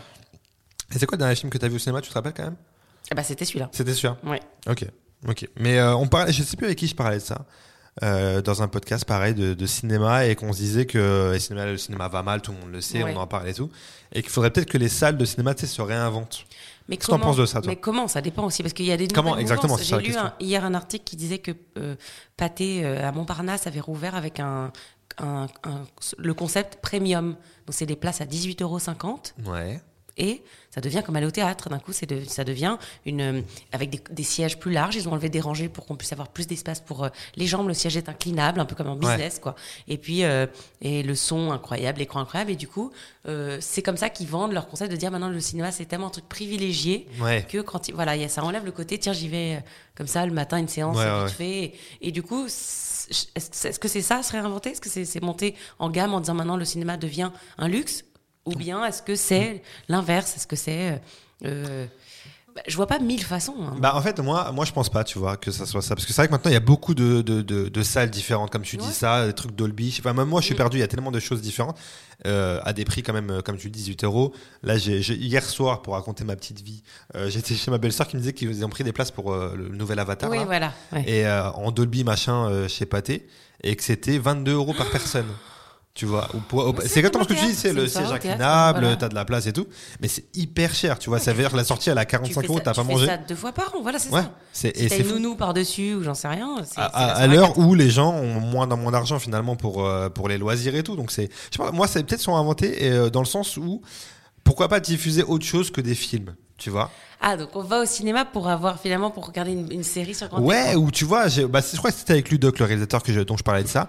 Euh, tu sais, maintenant avec l'heure de Twitch et tous les trucs internet mm-hmm. et tout, pourquoi pas diffuser ces gens-là qui sont ultra euh, suivis, euh, mettre ça sur des grands écrans finalement, tu vois, et peut-être attirer une autre population. Euh, Mais du coup, sais pas. les vrais créateurs et réalisateurs de cinéma qui créent des objets de cinéma, ils vont dire non, laissez-nous cet espace, l'écran il est pour nous, la toile, c'est pour nous. Vous avez déjà vos écrans d'ordi pour vos Twitch. Ouais, c'est clair. Laissez-nous tranquilles. Ils vont défendre leur le côté. c'est ce qui est normal. Voilà, artistique leur œuvre, elle est faite pour être vue sur un grand écran. Après, moi, je suis pas forcément d'accord. Je trouve qu'il y a des, films de cinéma qui s'apprécient très bien sur un écran de télé ou même un écran d'ordinateur. Bah, de toute façon, et puis euh, avec les, plateformes, maintenant, on va en parler tout à l'heure. Bah mais euh, tous les grands réels, même en Amérique et tout, même en France, et maintenant, les, réalisateurs font beaucoup de films pour, euh, pour les plateformes, je pense. je pense même presque plus, non? Ouais, c'est possible. Non, mais c'est possible, ouais, t'as raison, mais c'est possible. C'est possible. Joséphine, on va faire une petite pause dans, notre, dans ton parcours. Très bien. Pour faire un petit jeu. Et une petite sieste, me Non, je on, Oui, on rappelle la gueule de bois qui est toujours présente, qui, est, là avec nous dans ce podcast. Ça va mieux. Euh, on va faire un petit jeu euh, que, que j'ai nommé le quiz art parce que j'aime bien les jeux de mots. Tu sais, un peu comme les coiffeurs. Quand ils font des jeux de mots ouais, très qu'on, nuls. qu'on apprécie toujours. Voilà, c'est toujours une valeur sûre. Et le quiz art, alors. Le quiz art, alors je t'explique. C'est quoi le jeu de mots déjà? Il n'y a pas, pas forcément de jeu de mots dans le quiz Ouais, ouais, en fait, je suis en train de te dire ça, je Ouais, t'en- ça. t'entraîner Parce vraiment art, euh, me, mettre mais- face à mais- mes mais- responsabilités. ouais, justement, tu viens de faire un fail parce que les, parfois il y, a des- y a y a jeux de mots sur les trucs. Tu te dis, mais il est où le lien C'est avec vrai. ce que tu fais comme activité? Là, tu m'as bien, tu m'as bien rattrapé là. Mais c'est vrai, t'as raison. Voilà. T'as raison. J'allais dire quiz art. Bon, Je sais pas, mais dans ma tête, j'ai l'impression qu'il y avait un truc, mais je vois, moi-même, je le vois plus là. Parce que bon, mais c'est pas grave. Tu pourras changer pour les prochains peut-être. Alors, mais là, c'est trop tard. Je, l'ai fait, beaucoup trop de fois, mais euh, je rappelle le, le- le truc du quiz art qui n'est pas un jeu de mots parce que voilà, apparemment des gens le disent, mais moi. Et euh, c'est un quiz de rapidité, d'accord? Tu auras une minute. Pression, ok. Une minute pour me donner le maximum de bonnes réponses. C'est des questions très simples, tu verras. Ah, Il ça, n'y a, y a pas de réflexion. T'as vu, je suis partie en mode pression, je suis là, genre. Ouais, ouais, en je vois, bon t'es- élève, tu vois. t'es- ouais, bon bonne élève, élève. vois, toutes les bonnes réponses. C'est vrai, exactement. C'est des trucs des banalités, je veux dire, euh, une série machin, une série sur TF1, tu vois. C'est des trucs euh, très simples. D'accord, Euh, mais tu vas devoir me donner le maximum de bonnes réponses. Si tu sais pas, tu me dis je passe. d'accord. Parce que le but, c'est vraiment marquer le maximum de bons. Très bien. Donc tu peux me dire je passe et je passe à la- au truc d'après. Ok, ça marche. Est-ce que, Joséphine, tu es prête? Attends, laisse-moi boire un peu d'eau. Boire. En mode champion. Il faut s'hydrater, c'est important. C'est bon. T'es prête? Mm. Ok. Je te, mets une petite, je te mets le petit chrono. Une minute. Alors, du coup, s'il te plaît, Joséphine, est-ce que tu peux me citer, s'il te plaît, trois films avec Matt Damon? Euh, Ad, euh, Ad Astra? Non, c'est pas lui, c'est Brad Pitt. Euh, non, euh, Will Hunting, euh, le, le cercle des poètes disparus. Et non, il est dedans, oui. Oui. Et euh, euh, putain, mais le troisième, c'est euh, dans l'espace là. euh, non. Euh, Si, c'est dans l'espace, mais- Putain, mais c'est comment il s'appelle? Euh, Sur Mars là. Merde, non, je l'ai plus. Mars, seul sur Mars, je Ah, te la seul sur donne. Mars, putain, Euh, une chanteuse de variété française. Bah, Lara Fabian. Ok. Une série française sur TF1. Demain nous appartient. Une radio généraliste. Euh, chez FM. Ok. Une série Netflix. Euh, Planqueur. Ok. Un album de Saul. Euh, bah, euh, euh, Marvin Gaye, euh, Best of de Marvin Gaye. Une émission qui se demande qui veut gagner des millions. bah, qui veut gagner des millions Très bien. Un film avec Marion Cotillard. Euh, Les petits mouchoirs. Ok. Un film sans Marion Cotillard. Euh, euh, euh, merde, euh, camping. Ok. Un gagnant de The Voice. Euh, euh, Amir, il a gagné? Ah, peut-être, ouais. Un acteur français. Euh, Sinon, c'était Kenji. Euh, un acteur français, euh, Guillaume Canet. Présenté. Une émission de divertissement sur France Télé. France Télé, divertissement, bah, c'est, euh, les, les émissions de, Daniel Ambroso. On est, on est, on est, on est. Musique. On est. J'ai adoré cette pression pendant tout le jeu. Horrible. Attends, alors. Je me un, suis deux, sur quatre. T'aurais pas dû commencer par celui-là. c'est, un piège de commencer par Matt Damon. Exactement. Euh, 11. 11 bonnes réponses. C'est une bonne moyenne ou pas Ouais, c'est une très bonne moyenne parce que Maxime c'est 13. Putain, pas mal, alors ça Donc, va. ouais, t'es très Ok. bien. Et je pense que si j'avais mieux répondu sur Matt Damon avec le seul sur Mars, plus vite, j'aurais pu. euh, parce que tu me l'as compté, divertissement de Daniel Ambroso ou pas? Non, parce que Ok. c'était après le, Genre, le je pense que en fait j'en méritais 12 quand même. Je suis en négociation. Parce qu'en fait, il y en a peu les émissions de divertissement sur France 2, sur France Télé. Il y a beaucoup de téléfilms, il y a beaucoup de meurtres. hein, Il y a les, il y a les Nagui. Si, il y a Nagui. Ah, les n'oubliez pas les paroles. Ouais. Putain, j'y pense pas. En plus, il me parle tout le temps de moi dans cette émission. C'est vrai? Tout le temps. T'es dans les, dans dans les questions Oui. euh, qu'on pose et tout, c'est Dans vrai les questions et dans les anecdotes. Dès qu'il passe euh, Osée Joséphine, il, il parle de moi. Ah bah, tu vois. à chaque fois, on m'envoie des captures de- d'écran Ah toutes, oui, les- oui, oui. toutes les deux semaines. C'est, pas, Mais il, a mais- pas, il a pas renouvelé son. C'est pour ça que je vais pas le citer. Il Mais j'ai pas trop- pensé, parce que je ne regarde pas moi les émissions. pas, mais c'est quand même considéré celle que la réponse que tu n'as pas validée, les émissions de, De de, Daniel Ambroso qui fait en fait des séries sur la musique, tu sais, des grandes. C'est encore des rares émissions justement où il y a de la musique en live. Mais t'as raison, c'est, c'est considéré dedans, sauf que vraiment, tu l'as dit après, après le gong. Ah Parce que t'as dit les émissions Ouais, de. de nana, ouais, après ça, gong. raison. Mais je commence toujours par citer-moi trois films avec et je change l'acteur ou Mais l'actrice. putain, tu, pourquoi tu m'as mis Matt Damon T'aurais dû me dire n'importe qui. T'aurais dire un des mecs du frat pack, j'en aurais dit plein. C'est vrai. Tu sais que j'en ai jamais fait du frat pack. À chaque fois, je prends bah, des, des voilà. Brad Pitt, euh, dû me machin dire et euh, tout. Will Ferrell, euh, je Ouais, t'en ouais, aurais dit. là, tu Ah, m'aurais dit. ouais. Mais c'est bien. Hein. Et tu sais, quand j'ai préparé le truc, je me suis dit, je sens que tu vas être compétitrice et que tu vas jouer le truc à fond. et j'ai aimé cette pression Je vois que t'as incroyable. lu mon Wikipédia. Exactement, tout à fait. Euh, mais 11 mois de réponse, c'est très bien. Bon, merci. C'est très bien, c'est très très bien. Euh, continuons ton parcours. Parlons d'une série, une petite série euh, qui s'appelle Planqueur là, sur euh, Netflix, euh, qui a quand même, euh, qui t'a fait exploser en termes de notoriété quand même. Ça, oui, en termes de notoriété. Non, Attention je le À, précise. bien confondre, à ne pas précise. confondre avec euh, proposition de rôle. Parce que Ça tu l'as, tu l'as très bien précisé. Je l'ai beaucoup C'est précisé. pour ça que je précise Mon en termes de arrête Joséphine de dire ça, faut pas dire ça aux gens. Mais j'ai toujours ce truc parce que je m'attendais quand même à un truc beaucoup plus. Alors que vraiment en notoriété, par contre, c'est ouf. Ouais, Il y a ouais, vraiment, ouais, c'est du jour au lendemain. Tu sais pas pourquoi tu te réveilles, puis d'un coup tout le monde te reconnaît dans la rue. Et depuis 4 ans, c'est c'est c'est C'est le cas ma vie. Ouais, ah bien sûr, bah oui. Mais ça c'est fou parce que c'est vraiment on off. Enfin off on dans Ouais, ce sens-là. ouais, ouais. Donc ça c'est une évidence. Mais en termes, je pensais que ça allait être à la même hauteur des Avec les propositions, propositions, ouais. d'avoir une pile de scénarios où je dois dire oui, non, oui, C'est toi non, qui choisis oui, cette fois. Oui, voilà. Et chose que par exemple Zita Enro et Sabrina Wazani, mes collègues, ont, avaient av- déjà avant Planqueur. Ouais. Ouais. Attention. Continue Et on continue d'avoir, ok. Et moi j'étais là, bah oui, bah maintenant que ça va être pareil qu'elle. Hmm. Et C'est pas le cas. Ça m'arrive d'avoir des propositions directes, bien sûr. J'en ai eu plusieurs, même cette année, j'ai tourné quasi que des propositions directes. Ouais. Mais euh, c'est pas du tout devenu mon quotidien. Ah, Comment tu l'expliques? Je Tu n'ai pas d'explication, je demande Tu sais pas Mais même, je- d'ailleurs, j'en parle parfois ouvertement avec mon agent. Je dis, mais je t'avoue que je m'attendais à ça. Pourquoi? Et lui-même n'a pas. Il n'y a pas de réponse derrière. C'est ça qui est marrant dans ces métiers. Et pourtant, les gens savent qui je suis. Je suis identifié. Ils connaissent mon travail. Quand ils m'appellent, ils savent pourquoi ils m'appellent. Mais ça, c'est déjà énorme pour des comédiens. Mm. Mais je peux pas expliquer pourquoi j'ai pas eu directement des propositions euh, en masse.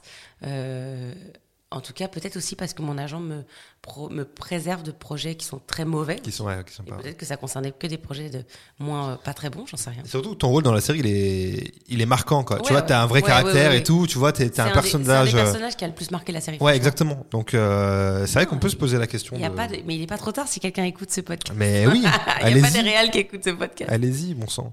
Euh, donc, euh, pour euh, parler un peu de, de Planqueur, bien sûr, euh, pour, je vais résumer, peut-être pour des gens qui l'ont pas encore vu, euh, je, je résume rapidement le, le- le pitch. C'est euh, amis, donc euh, toi-même, euh, Sabrina Wazani et Zita Enro, dont une, Zita Enro, qui euh, a du mal à oublier son ex. Mm. Et ces deux autres amis euh, décident d'engager un pute, pour Ouais. reprendre les termes de la série, pour le faire, pour faire oublier son ex. Donc, euh, c'est le point de départ. Après, il va se Ouais, passer bien évidemment plein de ça choses. se passe pas aussi bien que prévu. C'est ça. Euh, Est-ce que tu peux me raconter euh, brièvement comment s'est fait ce truc Quand Netflix te dit OK, après moult casting, j'imagine Ouais. Moi, ça, ça doit être. Enfin, trois. Non, deux.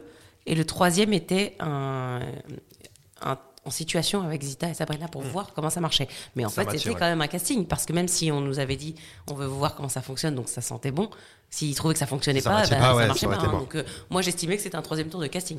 Donc d'ailleurs, j'étais toujours très, très angoissée. Alors que Sabrina Zita, elle était là genre, mais c'est bon. Enfin, genre, en gros, détends-toi, c'est bon. Moi, là, non, non, non, tant que la vidéo, elle n'a pas été envoyée à Netflix euh, USA, qui a pas dit, OK, euh, it's OK, it's working.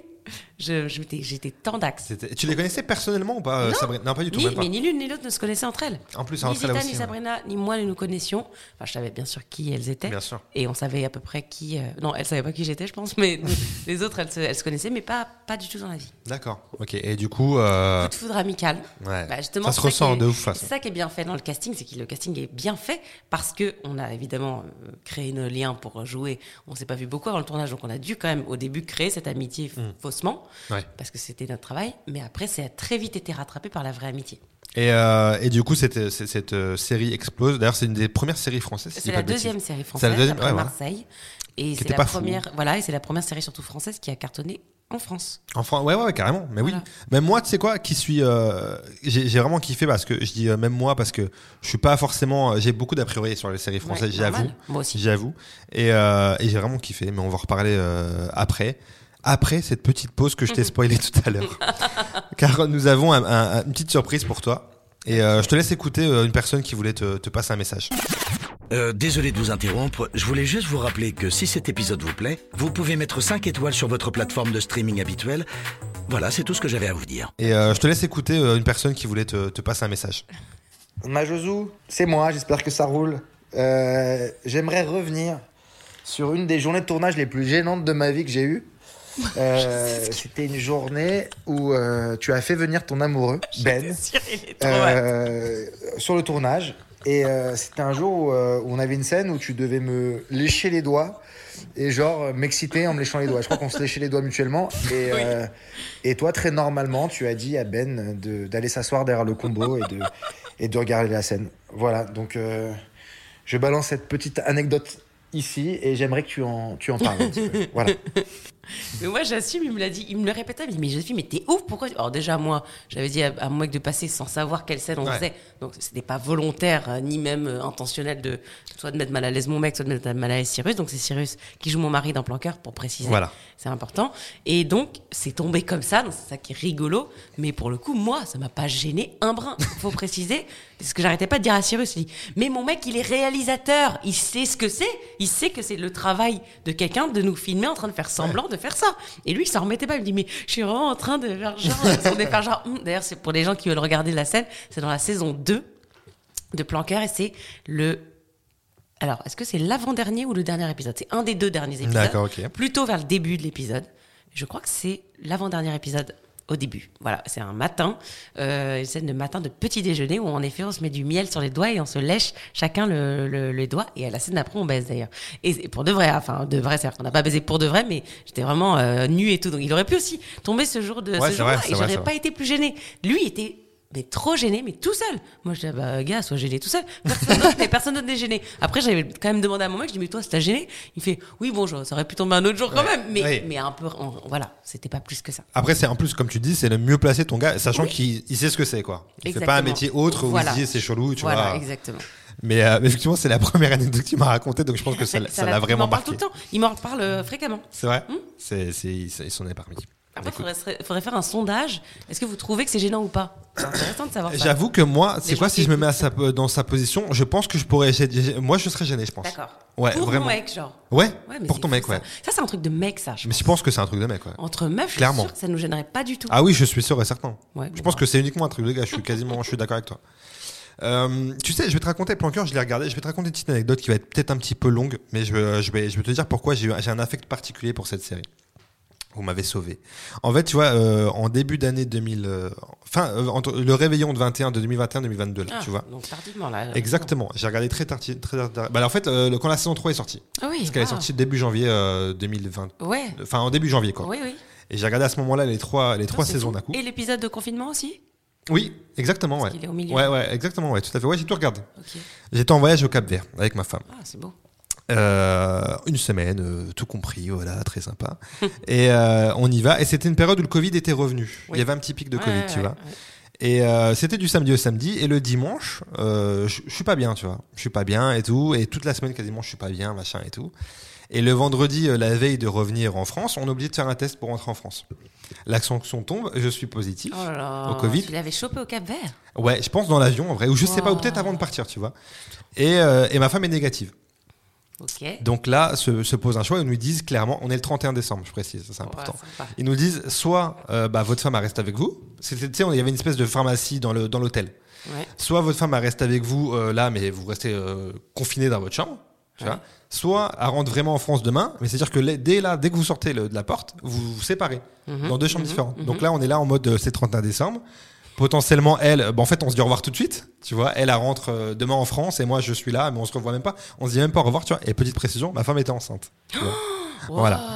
Et, euh, et du coup, vraiment, mais vraiment, je te jure, c'est, très, c'est, nul dit comme ça avec du recul. Mais sur le coup, ça nous a vraiment abattu, tu vois. Bah oui. en mode. En plus, euh, en vacances, t'as ouais. tellement pas envie de ça en vacances. mais t'as pas envie de ça. Et du coup, 31 décembre, t'appelles l'assurance pour savoir Ouais. comment ça se passe et les tout. Bref. Euh, l'effervescence du 31 décembre fait qu'on a plus resté ensemble dans la chambre. Ah, Mais elle, parce qu'ils ont pas calculé, tu vois, il y avait du monde et tout. Euh, mais elle est rentrée, du coup, je lui dis, non, mais tu vas pas rester, t'es enceinte. C'est-à-dire, si après toi, tu l'as, Ouais, le virus, et moi, je l'ai plus, on va ça, être encore bloqué. c'est pas- oui, et en plus, tu vas l'avoir alors que t'es enceinte. Laisse Oui, tomber, quoi. J'ai oui, dit, oui. Et, euh, et voilà, du coup, elle est rentrée en France le lendemain, c'était horrible. Vraiment, je suis tombé dans une petite déprime, sans mentir. hein. Parce que je suis resté euh, dans un pays que je connais pas, Ah, sans savoir quand est-ce que j'allais rentrer. En plus, il y avait Et un vol par semaine. Et l'assurance, c'est de payer l'hôtel de, de il confinement. me payait, euh, il me payait une certaine somme, mais pas l'hôtel que j'avais parce que je l'avais pris en all inclusive. Et quand j'ai vu le prix Oh là là. de la chambre par jour, j'ai dit je vais changer d'hôtel tout de suite. quoi, dégringolade, Ah, quoi. mais horrible. Du coup, j'ai changé d'hôtel euh, moins cher pour Bah que- oui. être remboursé et tout. Euh, et, euh, et du coup, vraiment, et vraiment, et puis il y avait qu'un vol par semaine direct pour la France. C'était que le samedi, tu vois. Et, euh, et du coup, j'étais là en mode, euh, je me suis retrouvé dans un hôtel tout seul, sans savoir quand est-ce que j'allais rentrer. C'était la rentrée. En plus, après, je reprenais le taf. J'étais à la radio à ce moment-là. Je- J'entendais mes collègues à la radio. Moi, j'étais tout seul, tu vois, dans un truc de waouh, tu vois. Et j'ai regardé Plan Cœur. Tu vois. Mais Et j'ai regardé ça, Plan Cœur c'est- à ce moment-là. Parce que t'avais plus rien d'autre à regarder. non, non, tu sais quoi, T'avais fini Netflix Non, il fallait que je me change, il fallait que je me change les esprits parce que j'arrêtais pas de penser à des trucs négatifs en me disant, mais je vais jamais rentrer. Tu sais, j'étais en train de, moi, je suis en panique pour rien, tu vois. Mais c'est drôle, ça t'a inspiré pour, pour toi, Planca, là c'était un truc positif. Exactement. C'est marrant. C'était un truc quand même positif. regarder bah, des stand-up, des trucs gauleries. C'est vrai, mais c'était et encore une fois, ça venait de sortir la saison 3. Oui, donc, t'a- j'avais ces trucs de. Oui, d'accord. tu vois, me reco et j'avais entendu du bien, tout le monde m'a dit et tout machin. Je dis, ah, tu sais quoi, je vais regarder. Donc sans ta meuf en plus tu l'as regardé. Ouais. C'est rare hein. Ouais, Souvent, c'est les, mecs qui regardent, c'est- ils disent toujours bah c'était ma meuf qui C'est au début. c'est euh, au début j'étais ah non et après c'est moi qui voulais regarder. De ouf. Et bah moi, tu vois, j'ai, bah, moi, j'aurais, moi, j'aurais Grey's Anatomy, donc je suis très. euh, Ok, d'accord, donc Il y a, un pas de problème avec ça. Exactement.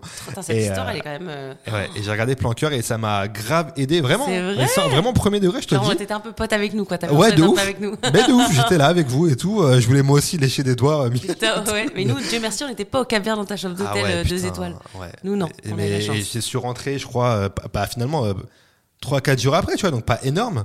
Ah, ouais, mais- ça fait la semaine. Non, mais quand même le samedi d'après. Non, parce qu'en fait, alors, il y avait un vol Oula. qui faisait euh, Cap Vert, Lisbonne, Lisbonne, Ouais. Paris, tu vois. t'as fait ça. J'ai pris ce premier, j'ai pris ce vol euh, qui était à 3 heures du matin. Ouais. Est-ce que je vous dis, je, je sais quoi, je vais tout dire, j'ai la vérité, j'ai trafiqué mon, mon, Non. mon, mon test. Mais t'as pu le faire depuis là-bas, depuis. Ouais, parce qu'en fait là-bas, c'est quoi C'est pas comme chez nous du tout. C'est juste une feuille où ils te disent Oui, euh, positif ou négatif. C'est tout. Et t'as fait quoi T'as fait Et j'ai mis, euh, j'ai mis euh, négatif. Ouais, exactement. Je l'ai envoyé. Non, je l'ai envoyé à ma femme qui était rentrée en France. Que moi, j'avais même pas d'ordi, j'avais rien. J'avais que mon iPad.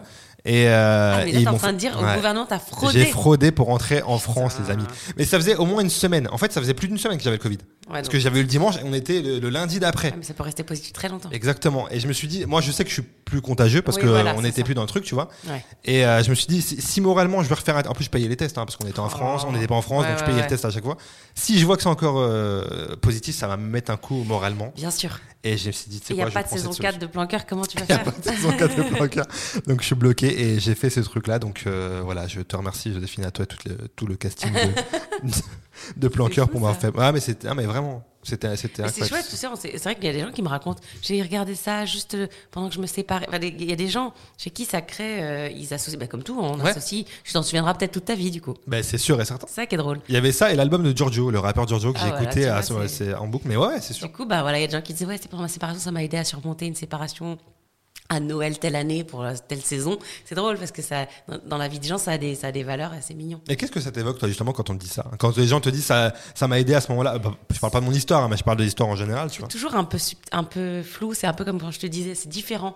Mais euh, quand je te disais, voilà, mon premier spectacle, c'est j'ai comme si ça, ça n'avait pas existé. Ouais. Mais il y a un petit côté un peu comme ça, c'est quand les gens te disent ça, euh, toi, tu te rends pas compte, tu as tourné il y a tant d'années un truc, et puis c'est quelque part après le tournage, tu sais pas, toi, ce que ça va, que ça devient un objet. C'est pas mon travail, moi, de, moi, c'est mon travail, c'est de tourner à tel endroit, telle heure et de fabriquer le, le, la série. Mais du coup, de savoir que ça a été dans, la, dans les ordinateurs des gens, dans les téléphones des gens, euh, dans la vie des gens, Mhm. ça, c'est difficile de me projeter. Alors que moi, dans, moi quand, je, quand je vois des séries et que je suis fan de quelqu'un que j'adore, je, je sais, j'arrive à me Ouais, tu connais ce sentiment, ouais. Mais voilà. Mais j'arrive pas trop à me dire que moi, je peux être ça pour Tu peux être ça pour d'autre. quelqu'un d'autre. Ok. Mais ça, ça, ça regroupe ce que tu disais euh, plein de fois que t'as pas ce truc de, confiance en toi Non. ou de ce truc-là et tout. C'est presque une dissociation un petit peu parfois. Ouais. Parfois, quand on me fait un compliment sur, par exemple, euh, plan cœur ou peu importe sur, ma, sur mon, mon parcours, ou, euh, j'ai l'impression qu'on parle de quelqu'un d'autre. C'est vrai. Ouais. Même après toutes ces années où Ouais. t'as fait plusieurs choses et Ouais, tout, ouais. t'arrives pas Quand on me dit, à. ah, t'étais charmé dans ça, ou ah, bravo, Mathieu, qu'est-ce que tu m'as fait rire dans. Je suis là, genre, ah, elle a l'air cool cette personne dont tu parles. Mais c'est pas moi, je Oui. connais pas. Ouais, ça me fait un sentiment comme ça. Tu, tu sais l'expliquer? Tu sais Je pense que ça relève. je pense que ça relève de la psychiatrie tout simplement. Ça relève- tout, euh, je pense que ça relève d'un internement immédiat. Exactement. Euh, non, je pense vraiment que ça relève d'un manque de confiance très profond, un manque d'estime, qui fait que je me dis, waouh, ça, ça, ça résonne tellement pas les adjectifs à, à ce que moi j'associe de moi, que je me dis, bah, ça peut pas forcément. Alors pourtant, tu fais quand même un métier où il faut avoir un minimum de Ouais, confiance en soi, sais, mine de rien. terrible. Parce que c'est hein, c'est hyper paradoxal en paradoxal de ouf. Et je pense d'ailleurs, c'est mon, mon copain qui disait ça hier, c'est que je pense qu'on fait des, on choisit des voies pour travailler ce qui nous fait finalement le plus Ah peur. ouais, peut-être, ouais, Moi, par exemple, vrai. ma panique depuis toujours, depuis gamine, c'est euh, par exemple les gens- que je voulais pas faire mes anniversaires quand j'étais petite parce que je voulais pas prendre le risque que les gens ne viennent pas. D'accord. Donc Mhm. Ah je me oui. disais non, je l'organise pas. Comme ça, je suis pas confrontée Ouais, à pas- ouais. non, on sera pas là, désolé, on peut pas venir. Et donc je peux pas être confrontée au rejet si je le fais pas. Et ben moi, qu'est-ce que je fais? Plus tard, je fais des spectacles où il faut que les gens ils payent des places pour Ouais, remplir la salle. C'est je me confronte à ma pire Ouais, angoisse qui est qui est personne en fait. Et en fait, je me dis ouais, c'est marrant, c'est masochiste. Et en fait, je pense que c'est un travail finalement de choisir des voies qui nous confrontent à nos plus grandes angoisses, et à nos plus grandes peurs. Donc euh, moi, j'ai peu d'estime de moi et je me mets dans un endroit où je dois être dans la lumière, dans le désir des gens. Finalement, c'est comme ça que je travaille sur moi. Ouais, bah c'est vrai, c'est vrai, c'est vrai. J'avoue que j'avais pas fait le parallèle, mais c'est exactement ça. Pour rester dans le monde des séries, est-ce que toi, créer ta série, Ouais, ou ton je- film, créer ton truc, c'est un truc qui serait. Qui, euh, Je fais, je le fais. En ce en moment, j'écris, j'écris plusieurs projets. Alors, c'est comme pour euh, ce métier aussi est tellement difficile, il y Mm. a tellement, tellement euh, peu enfin, comment on dit, peu, tellement d'appelés, peu d'élus. Je, Ouais. je sais pas. Du coup, euh, j'en écris plusieurs, films et séries, D'accord. Euh, et même programmes courts aussi, pour un, pour autre chose. Mais euh, sur, je franchement, je dois en écrire, je crois, cinq en tout.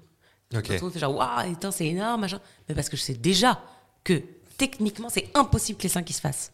C'est impossible. Ouais. C'est même si je suis un génie, tu vois, c'est impossible. Ouais. Donc, je, voilà, j'anticipe, j'en fais 5 parce que je me dis, dans le meilleur des cas, il y en a un qui se fait. Il y en a un qui va bout. Ouais, J'espère ouais. maintenant, je te parle aujourd'hui.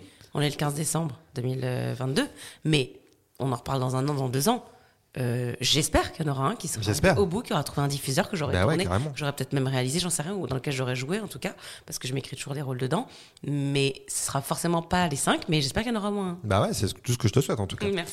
Euh, tu regardes beaucoup de séries? Ouais.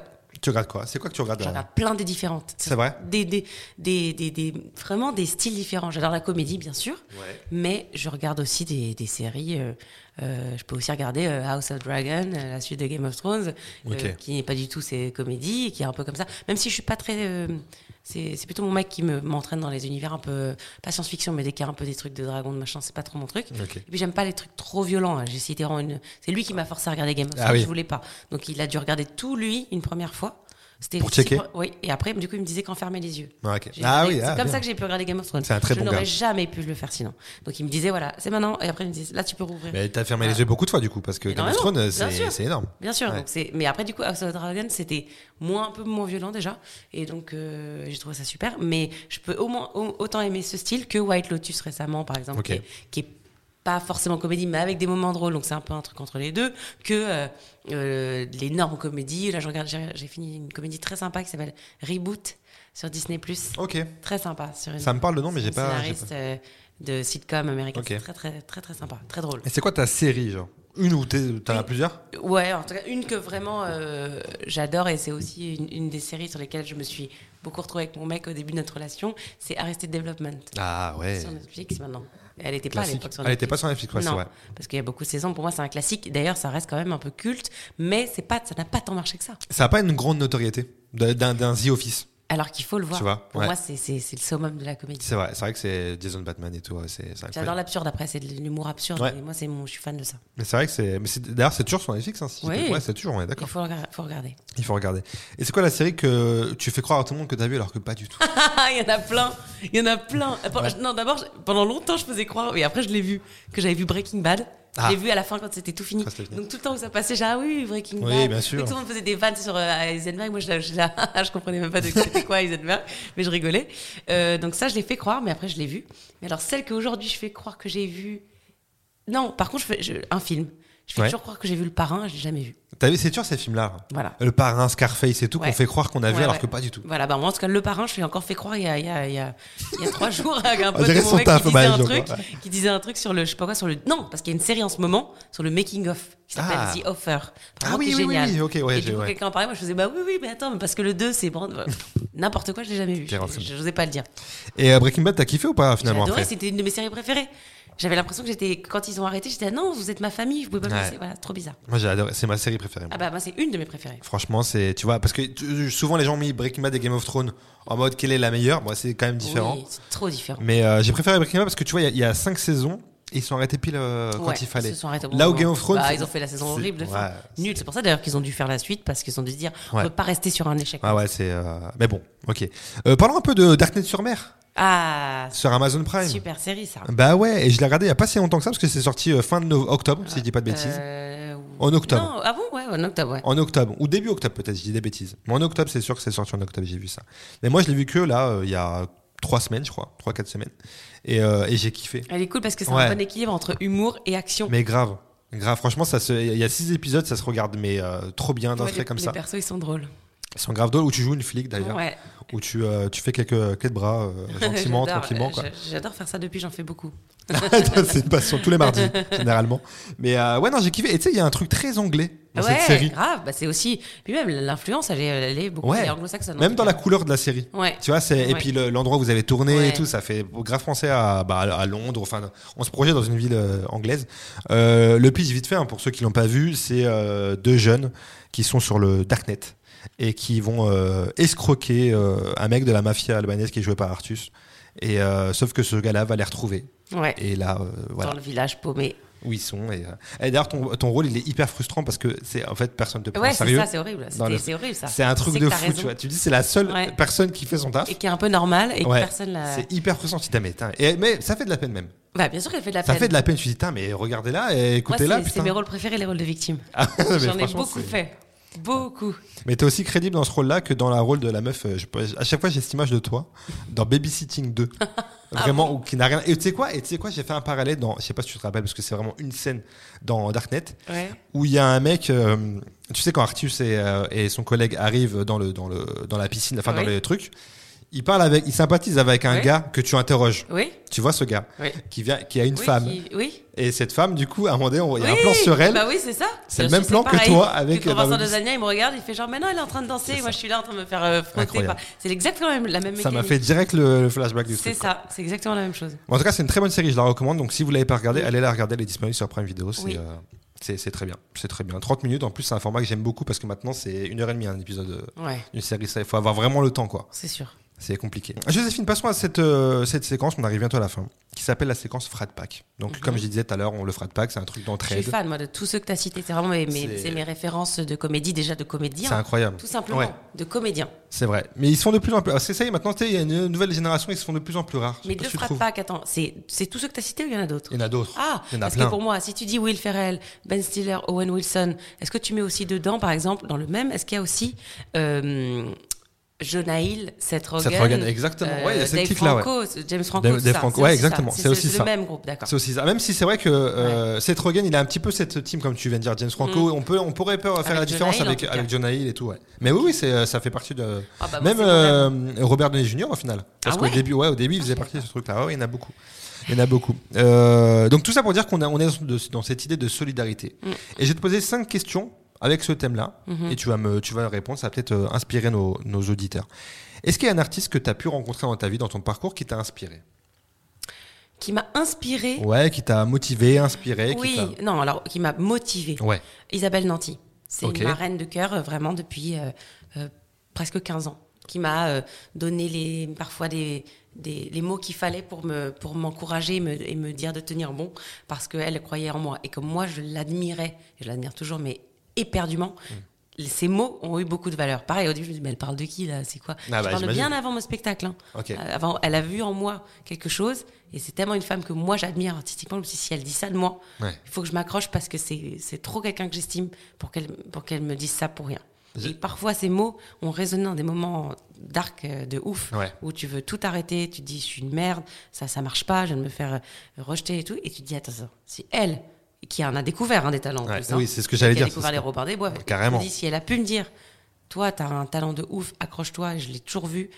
Et ben voilà. Donc pour moi, Isabelle, c'est quelqu'un qui a compté symboliquement énormément dans mon parcours. C'est une, très grande dame, euh, Isabelle Nantier. J'aime beaucoup. J'aime beaucoup son parcours.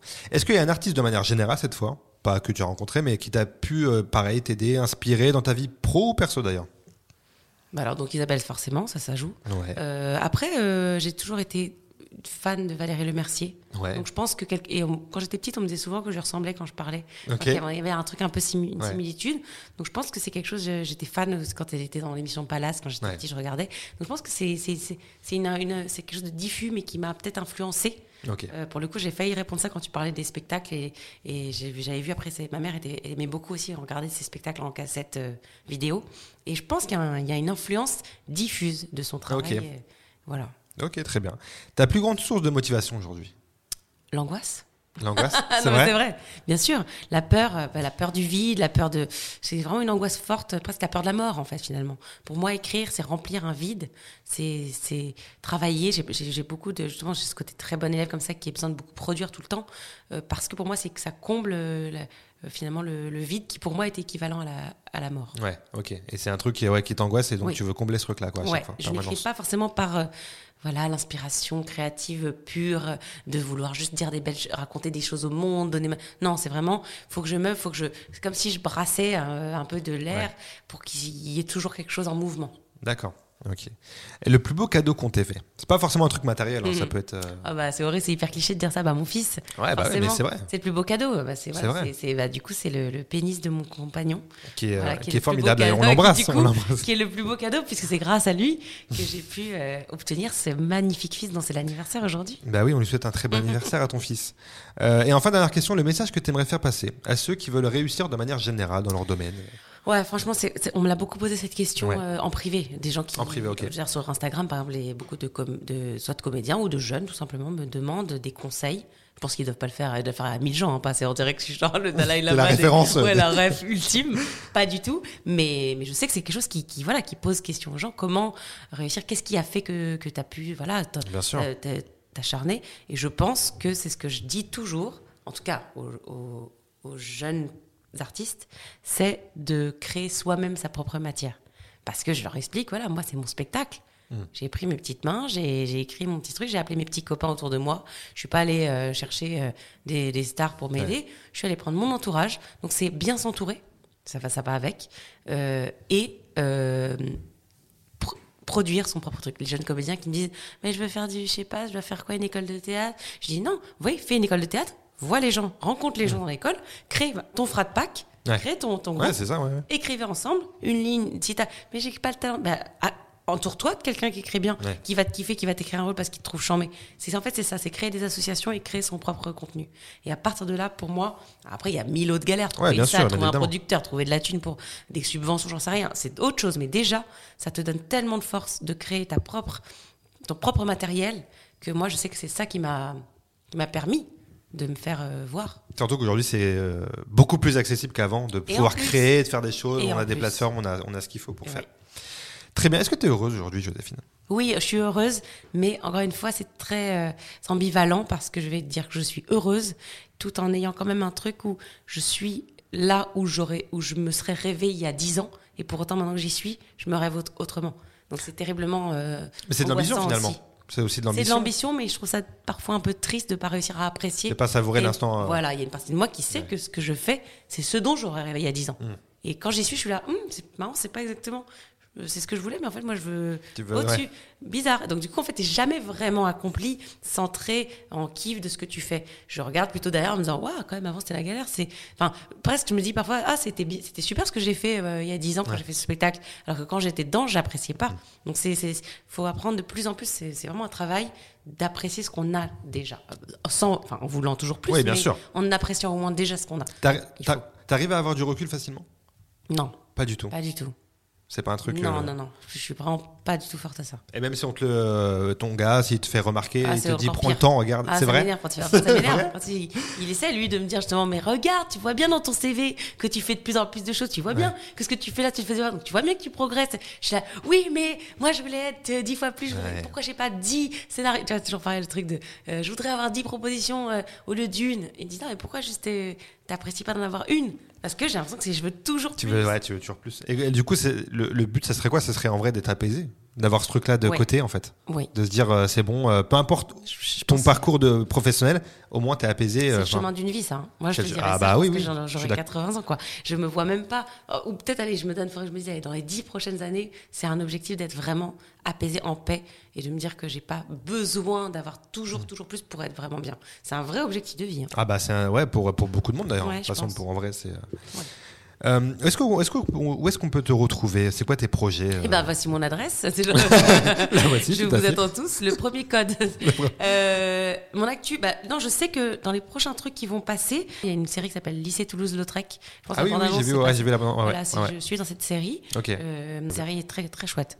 Très bien. Euh, pour finir, est-ce que tu aurais une, une non-recommandation à nous faire, Joséphine? Une non-recommandation? C'est Ouais. dur, ça serait. J'ai pas envie de taper sur les gens, moi. Non, mais tu de- peux tu peux nous dire un, un truc Euh, américain et puis ça passe. hein, Et encore, bah, alors une non-recommandation, je dirais, qu'est-ce que j'ai pas trop kiffé ou pareil ou qu'on m'a survendu? Euh, récemment, en, en série ou en télé ou en... Ce que tu veux. En vrai, ça Ah. peut être n'importe quoi. Ça peut être une musique, un Ah livre, ça peut être un. un- Ah ouais, attends, Ah ouais, non, c'est- ah ouais, attends, ça me donne encore Je plus lui donne de plus de choix. c'est clair. Euh, Trop, de, trop de choix. euh, euh, non, j'avais un peu. Je, trouve, voilà, on m'avait survendu euh, Licorice Pizza, le film de Paul, euh, Ça me dit, ça me parle ça. Paul Thomas Anderson, non, c'est pas ça. C'est réel, je pense, avec euh, le fils de de Philippe Seymour Hoffman. Ah oui, oui, oui, d'accord. Voilà. ouais, ouais, ok, ok, c'est bon. J'aime bien l'ambiance, mais en fait, j'étais là, oh, c'est cool, mais c'est jamais aussi ouf que ce qu'on me vendait. Ok. Et donc, ce, ce film-là, j'ai mis hyper longtemps à le regarder d'ailleurs. Et quand je l'ai vu, j'étais là, ah, ok. Ouais. Et aussi un petit peu, euh, je dirais, du coup, la meuf, elle balance Ouais, surtout. c'est souvent comme ça, tu vois. En ce moment, là, j'ai regardé récemment, attends, un film. euh, et j'étais aussi un peu déçue. Merde, j'ai un trou de mémoire, c'est horrible. C'est un film français. Euh, si, attends, c'est le film. Taxi de... 2? Non, c'est pas Taxi. Pas, euh, non, pas. euh, tu sais, c'est les frères. euh, Ah non, c'est ça. Un film qui s'appelle Tout le monde aime Jeanne. C'est un film euh, où la réelle, elle est- mon mec m'a dit ouais, chambée, elle a eu le César de l'animation et tout. C'est un film qui mélange l'animation, mais en fait, à la fin, je trouvais ça cool, mais toujours un peu en dessous. J'adore, c'est les comédiens, je suis fan. c'est- Il y a Blanche Gardin, Laurent Lafitte qui sont excellents, mais euh, je trouve que le résultat, euh, je pensais que ça pourrait, j'aurais imaginé que ce soit plus euh, Encore ça mieux. pu voilà, ça aurait pu être mieux, mais c'était pas nul. Attention par rapport à ce qui se fait. Et en France, c'est déjà une belle performance, mais je m'attendais à un truc encore mieux. En tout cas, je, juste, je rebondis vite fait sur ça. Tu l'as vu le film Titan? Non, je supporte pas les trucs d'horreur. Dès qu'il y a un truc avec du sang, des trucs, euh, des cannibales, impossible. Très bien. Mais ça, ça vraiment, s'arrête là. c'est vraiment ça. Ah ouais, moi, tant que dès que j'ai su le pitch, j'ai fait ouais, sans moi, Ouais, ouais, bah oui, au moins, oui. C'était par rapport à direct. Est-ce que tu pourrais nous, nous citer une reco cette fois? Un truc que tu voudrais faire découvrir aux gens? Oui, j'aimerais bien faire pa- parler de- du spectacle qui démarre début février de mon, mon meilleur ami et qui était le metteur en scène de mon premier spectacle. Ouais. Il s'appelle Fabien Ducommun. Et il joue à la Scala à Paris. Très belle ça. Euh, très belle salle. Et il commence, je crois, même le 1er février. Euh, c'est un spectacle aussi musical. Euh, c'est un seul en scène. Alors, c'est pas une vanne à la seconde. hein, faut pas. C'est un vrai seul en scène avec un vrai univers. Et il reprend dedans des standards des années 50 complètement revisités. Pas du tout en mode Rat Pack, justement. la ref. C'est vraiment hyper. Euh, euh, original, c'est sûr, c'est une traversée des États-Unis, un peu une- un parcours initiatique sur sa propre histoire, mais avec voilà, il y a de l'humour, il y a de l'émotion, il y, a- il y a plein d'images et en même temps des, des- des chansons qui reprend euh, guitare électrique, euh, voix. Très bel univers. À la Scala, ça s'appelle Aime-moi et les billets sont déjà en vente à partir du mois de février. À partir du mois de février euh, 2023. Ouais. Bah, c'est parfait, c'est noté. Euh, Joséphine, dernier petit thème. Enfin, la littérature, parce que moi, tu sais, je parle pas beaucoup de littérature parce que je suis un peu euh, un mauvais, un mauvais euh, Ah. élève sur ça. Je lis pas beaucoup. Oh là là. J'aimerais, j'aimerais, tu vois, il y a plein de trucs. Je dis, Tain, faut que je lise ça, mais j'ai pas le temps et tout. Et euh, j'aborde toujours ce thème en, en fin de podcast parce que ça me donne l'occasion de faire un, un cadeau à mon invité. Ah, Donc, yes, j'ai un, un cadeau. pour livre. Ouais, bah ouais. Attends, tu dis que t'as pas le temps, tu préfères regarder, Pékin Express que de lire un, De fou. un Proust Mais carrément. Dis donc. Non, mais j'ai un fils maintenant, tu sais. Maintenant, ça Ouais, me sert bah, d'excuse pour tout. Ouais, il y a un vrai ca- paquet cadeau et tout. Bah, Attends, c'est emballé, un- hein. Ah ouais, non, mais est hyper lourd, qu'est-ce que est c'est hyper lourd, tu vas voir. Attends, je vais l'ouvrir. Et c'est- il est beau Ouvre- le paquet. il faut que tu j'adore le paquet. ouvres-le et dis-nous ce que c'est. Avec les cœurs, il y a un papier. Déjà, il y a un paquet cadeau. Il magnifique. est mime, c'est un peu. Il est très très beau ce paquet. Je préfère le récupérer pour emballer les cadeaux de mon Bah fils pour son clair. anniversaire. Oh là là, qu'est-ce que c'est que ça? Mais non, mais t- sur la Motown, mais c'est canon. Bah mais ouais. merci, mais c'est chambé. Oh là là Mais parce que tu savais que j'aimais cette musique Bah attends, Mais c'est génial. je me suis renseigné C'est minimum quand même. super cadeau. Alors vraiment, c'est un cadeau de Noël de ouf. Voilà, exactement. Merci. Bah avec grand plaisir. je suis fan, hein, mais je connais plein de trucs déjà, mais il y a certainement beaucoup de choses que j'ai. Ouais, c'est un, un, un petit objet où tu peux Ah feuilleter. ouais, il y a des, des sur beaux- euh, Ouais, l'histoire de la Motown. c'est ça. Chambé. C'est ça. Tu nous disais d'ailleurs justement au début de podcast que c'est Mais oui, la musique là, qui te. la boucle est bouclée. Ah ouais, c'est magnifique. Je suis trop contente. Merci beaucoup. Avec grand plaisir. Trop cool. Merci à toi, euh, pour cet Joséphine. échange et ta confiance, Joséphine. From Frat Pack, le podcast with love. Trop sympa. Et Eh oui. Merci beaucoup. T'as vu, je l'ai écrit en amont. Je savais déjà que ça allait être un parfait, un podcast parfait. Ah bah ça, en tout cas, je vais te dire, on a l'impression qu'on a répété pour que ça termine par ce qu'on avait. Ouais, c'est vrai, de Hein fou. Ouais, c'est vrai, de ouf, carrément. c'est vrai. Euh, Joséphine, qu'est-ce que je peux te souhaiter pour la suite?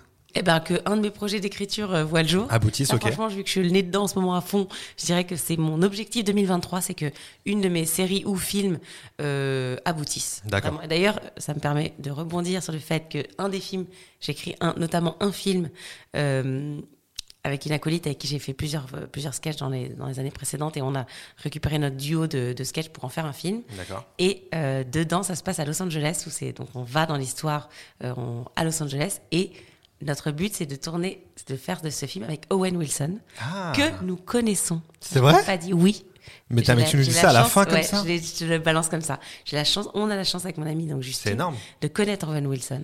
Et donc on a, on s'est amusé à dire attends c'est un truc de ouf. On veut bosser avec lui. On a écrit une histoire dans laquelle il est censé jouer Ouais. son propre rôle. Ok. Euh, sauf que, alors c'est pour ça que c'est toujours bizarre, c'est qu'on écrit là en pensant à lui, etc.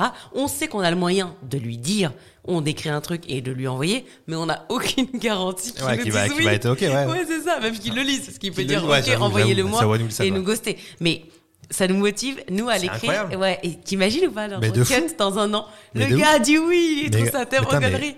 Et on tourne avec Owen Wilson et on tourne notre film à Los Angeles. Ça, ça serait mais. Ça serait ouf. Voilà, c'est un, de, un de mes, un de mes projets qui, franchement, en plus, est très gaulerie enfin moi me fait hurler de rire. C'est vraiment un humour comme un peu Arrested Development, très absurde, euh, très euh, bah, tout ce que j'aime en comédie. Et c'est et si jamais ça lui plaît, qu'on arrive à aller au bout du projet, ça serait ça serait incroyable. Voilà, celui-là j'aimerais vraiment. Ah bah putain, je te le souhaite de fou. vraiment, vraiment, j'aimerais vraiment voir ça. Ah bah, ah, je pense que ça pourrait être. Ah, plus que toi, mais ouais, mais c'est sûr, ça me ferait, c'est sûr et certain. Merci Joséphine d'avoir été là. Merci à toi. Plein de belles choses. Merci. Vous avez écouté Frat Pack avec Zama.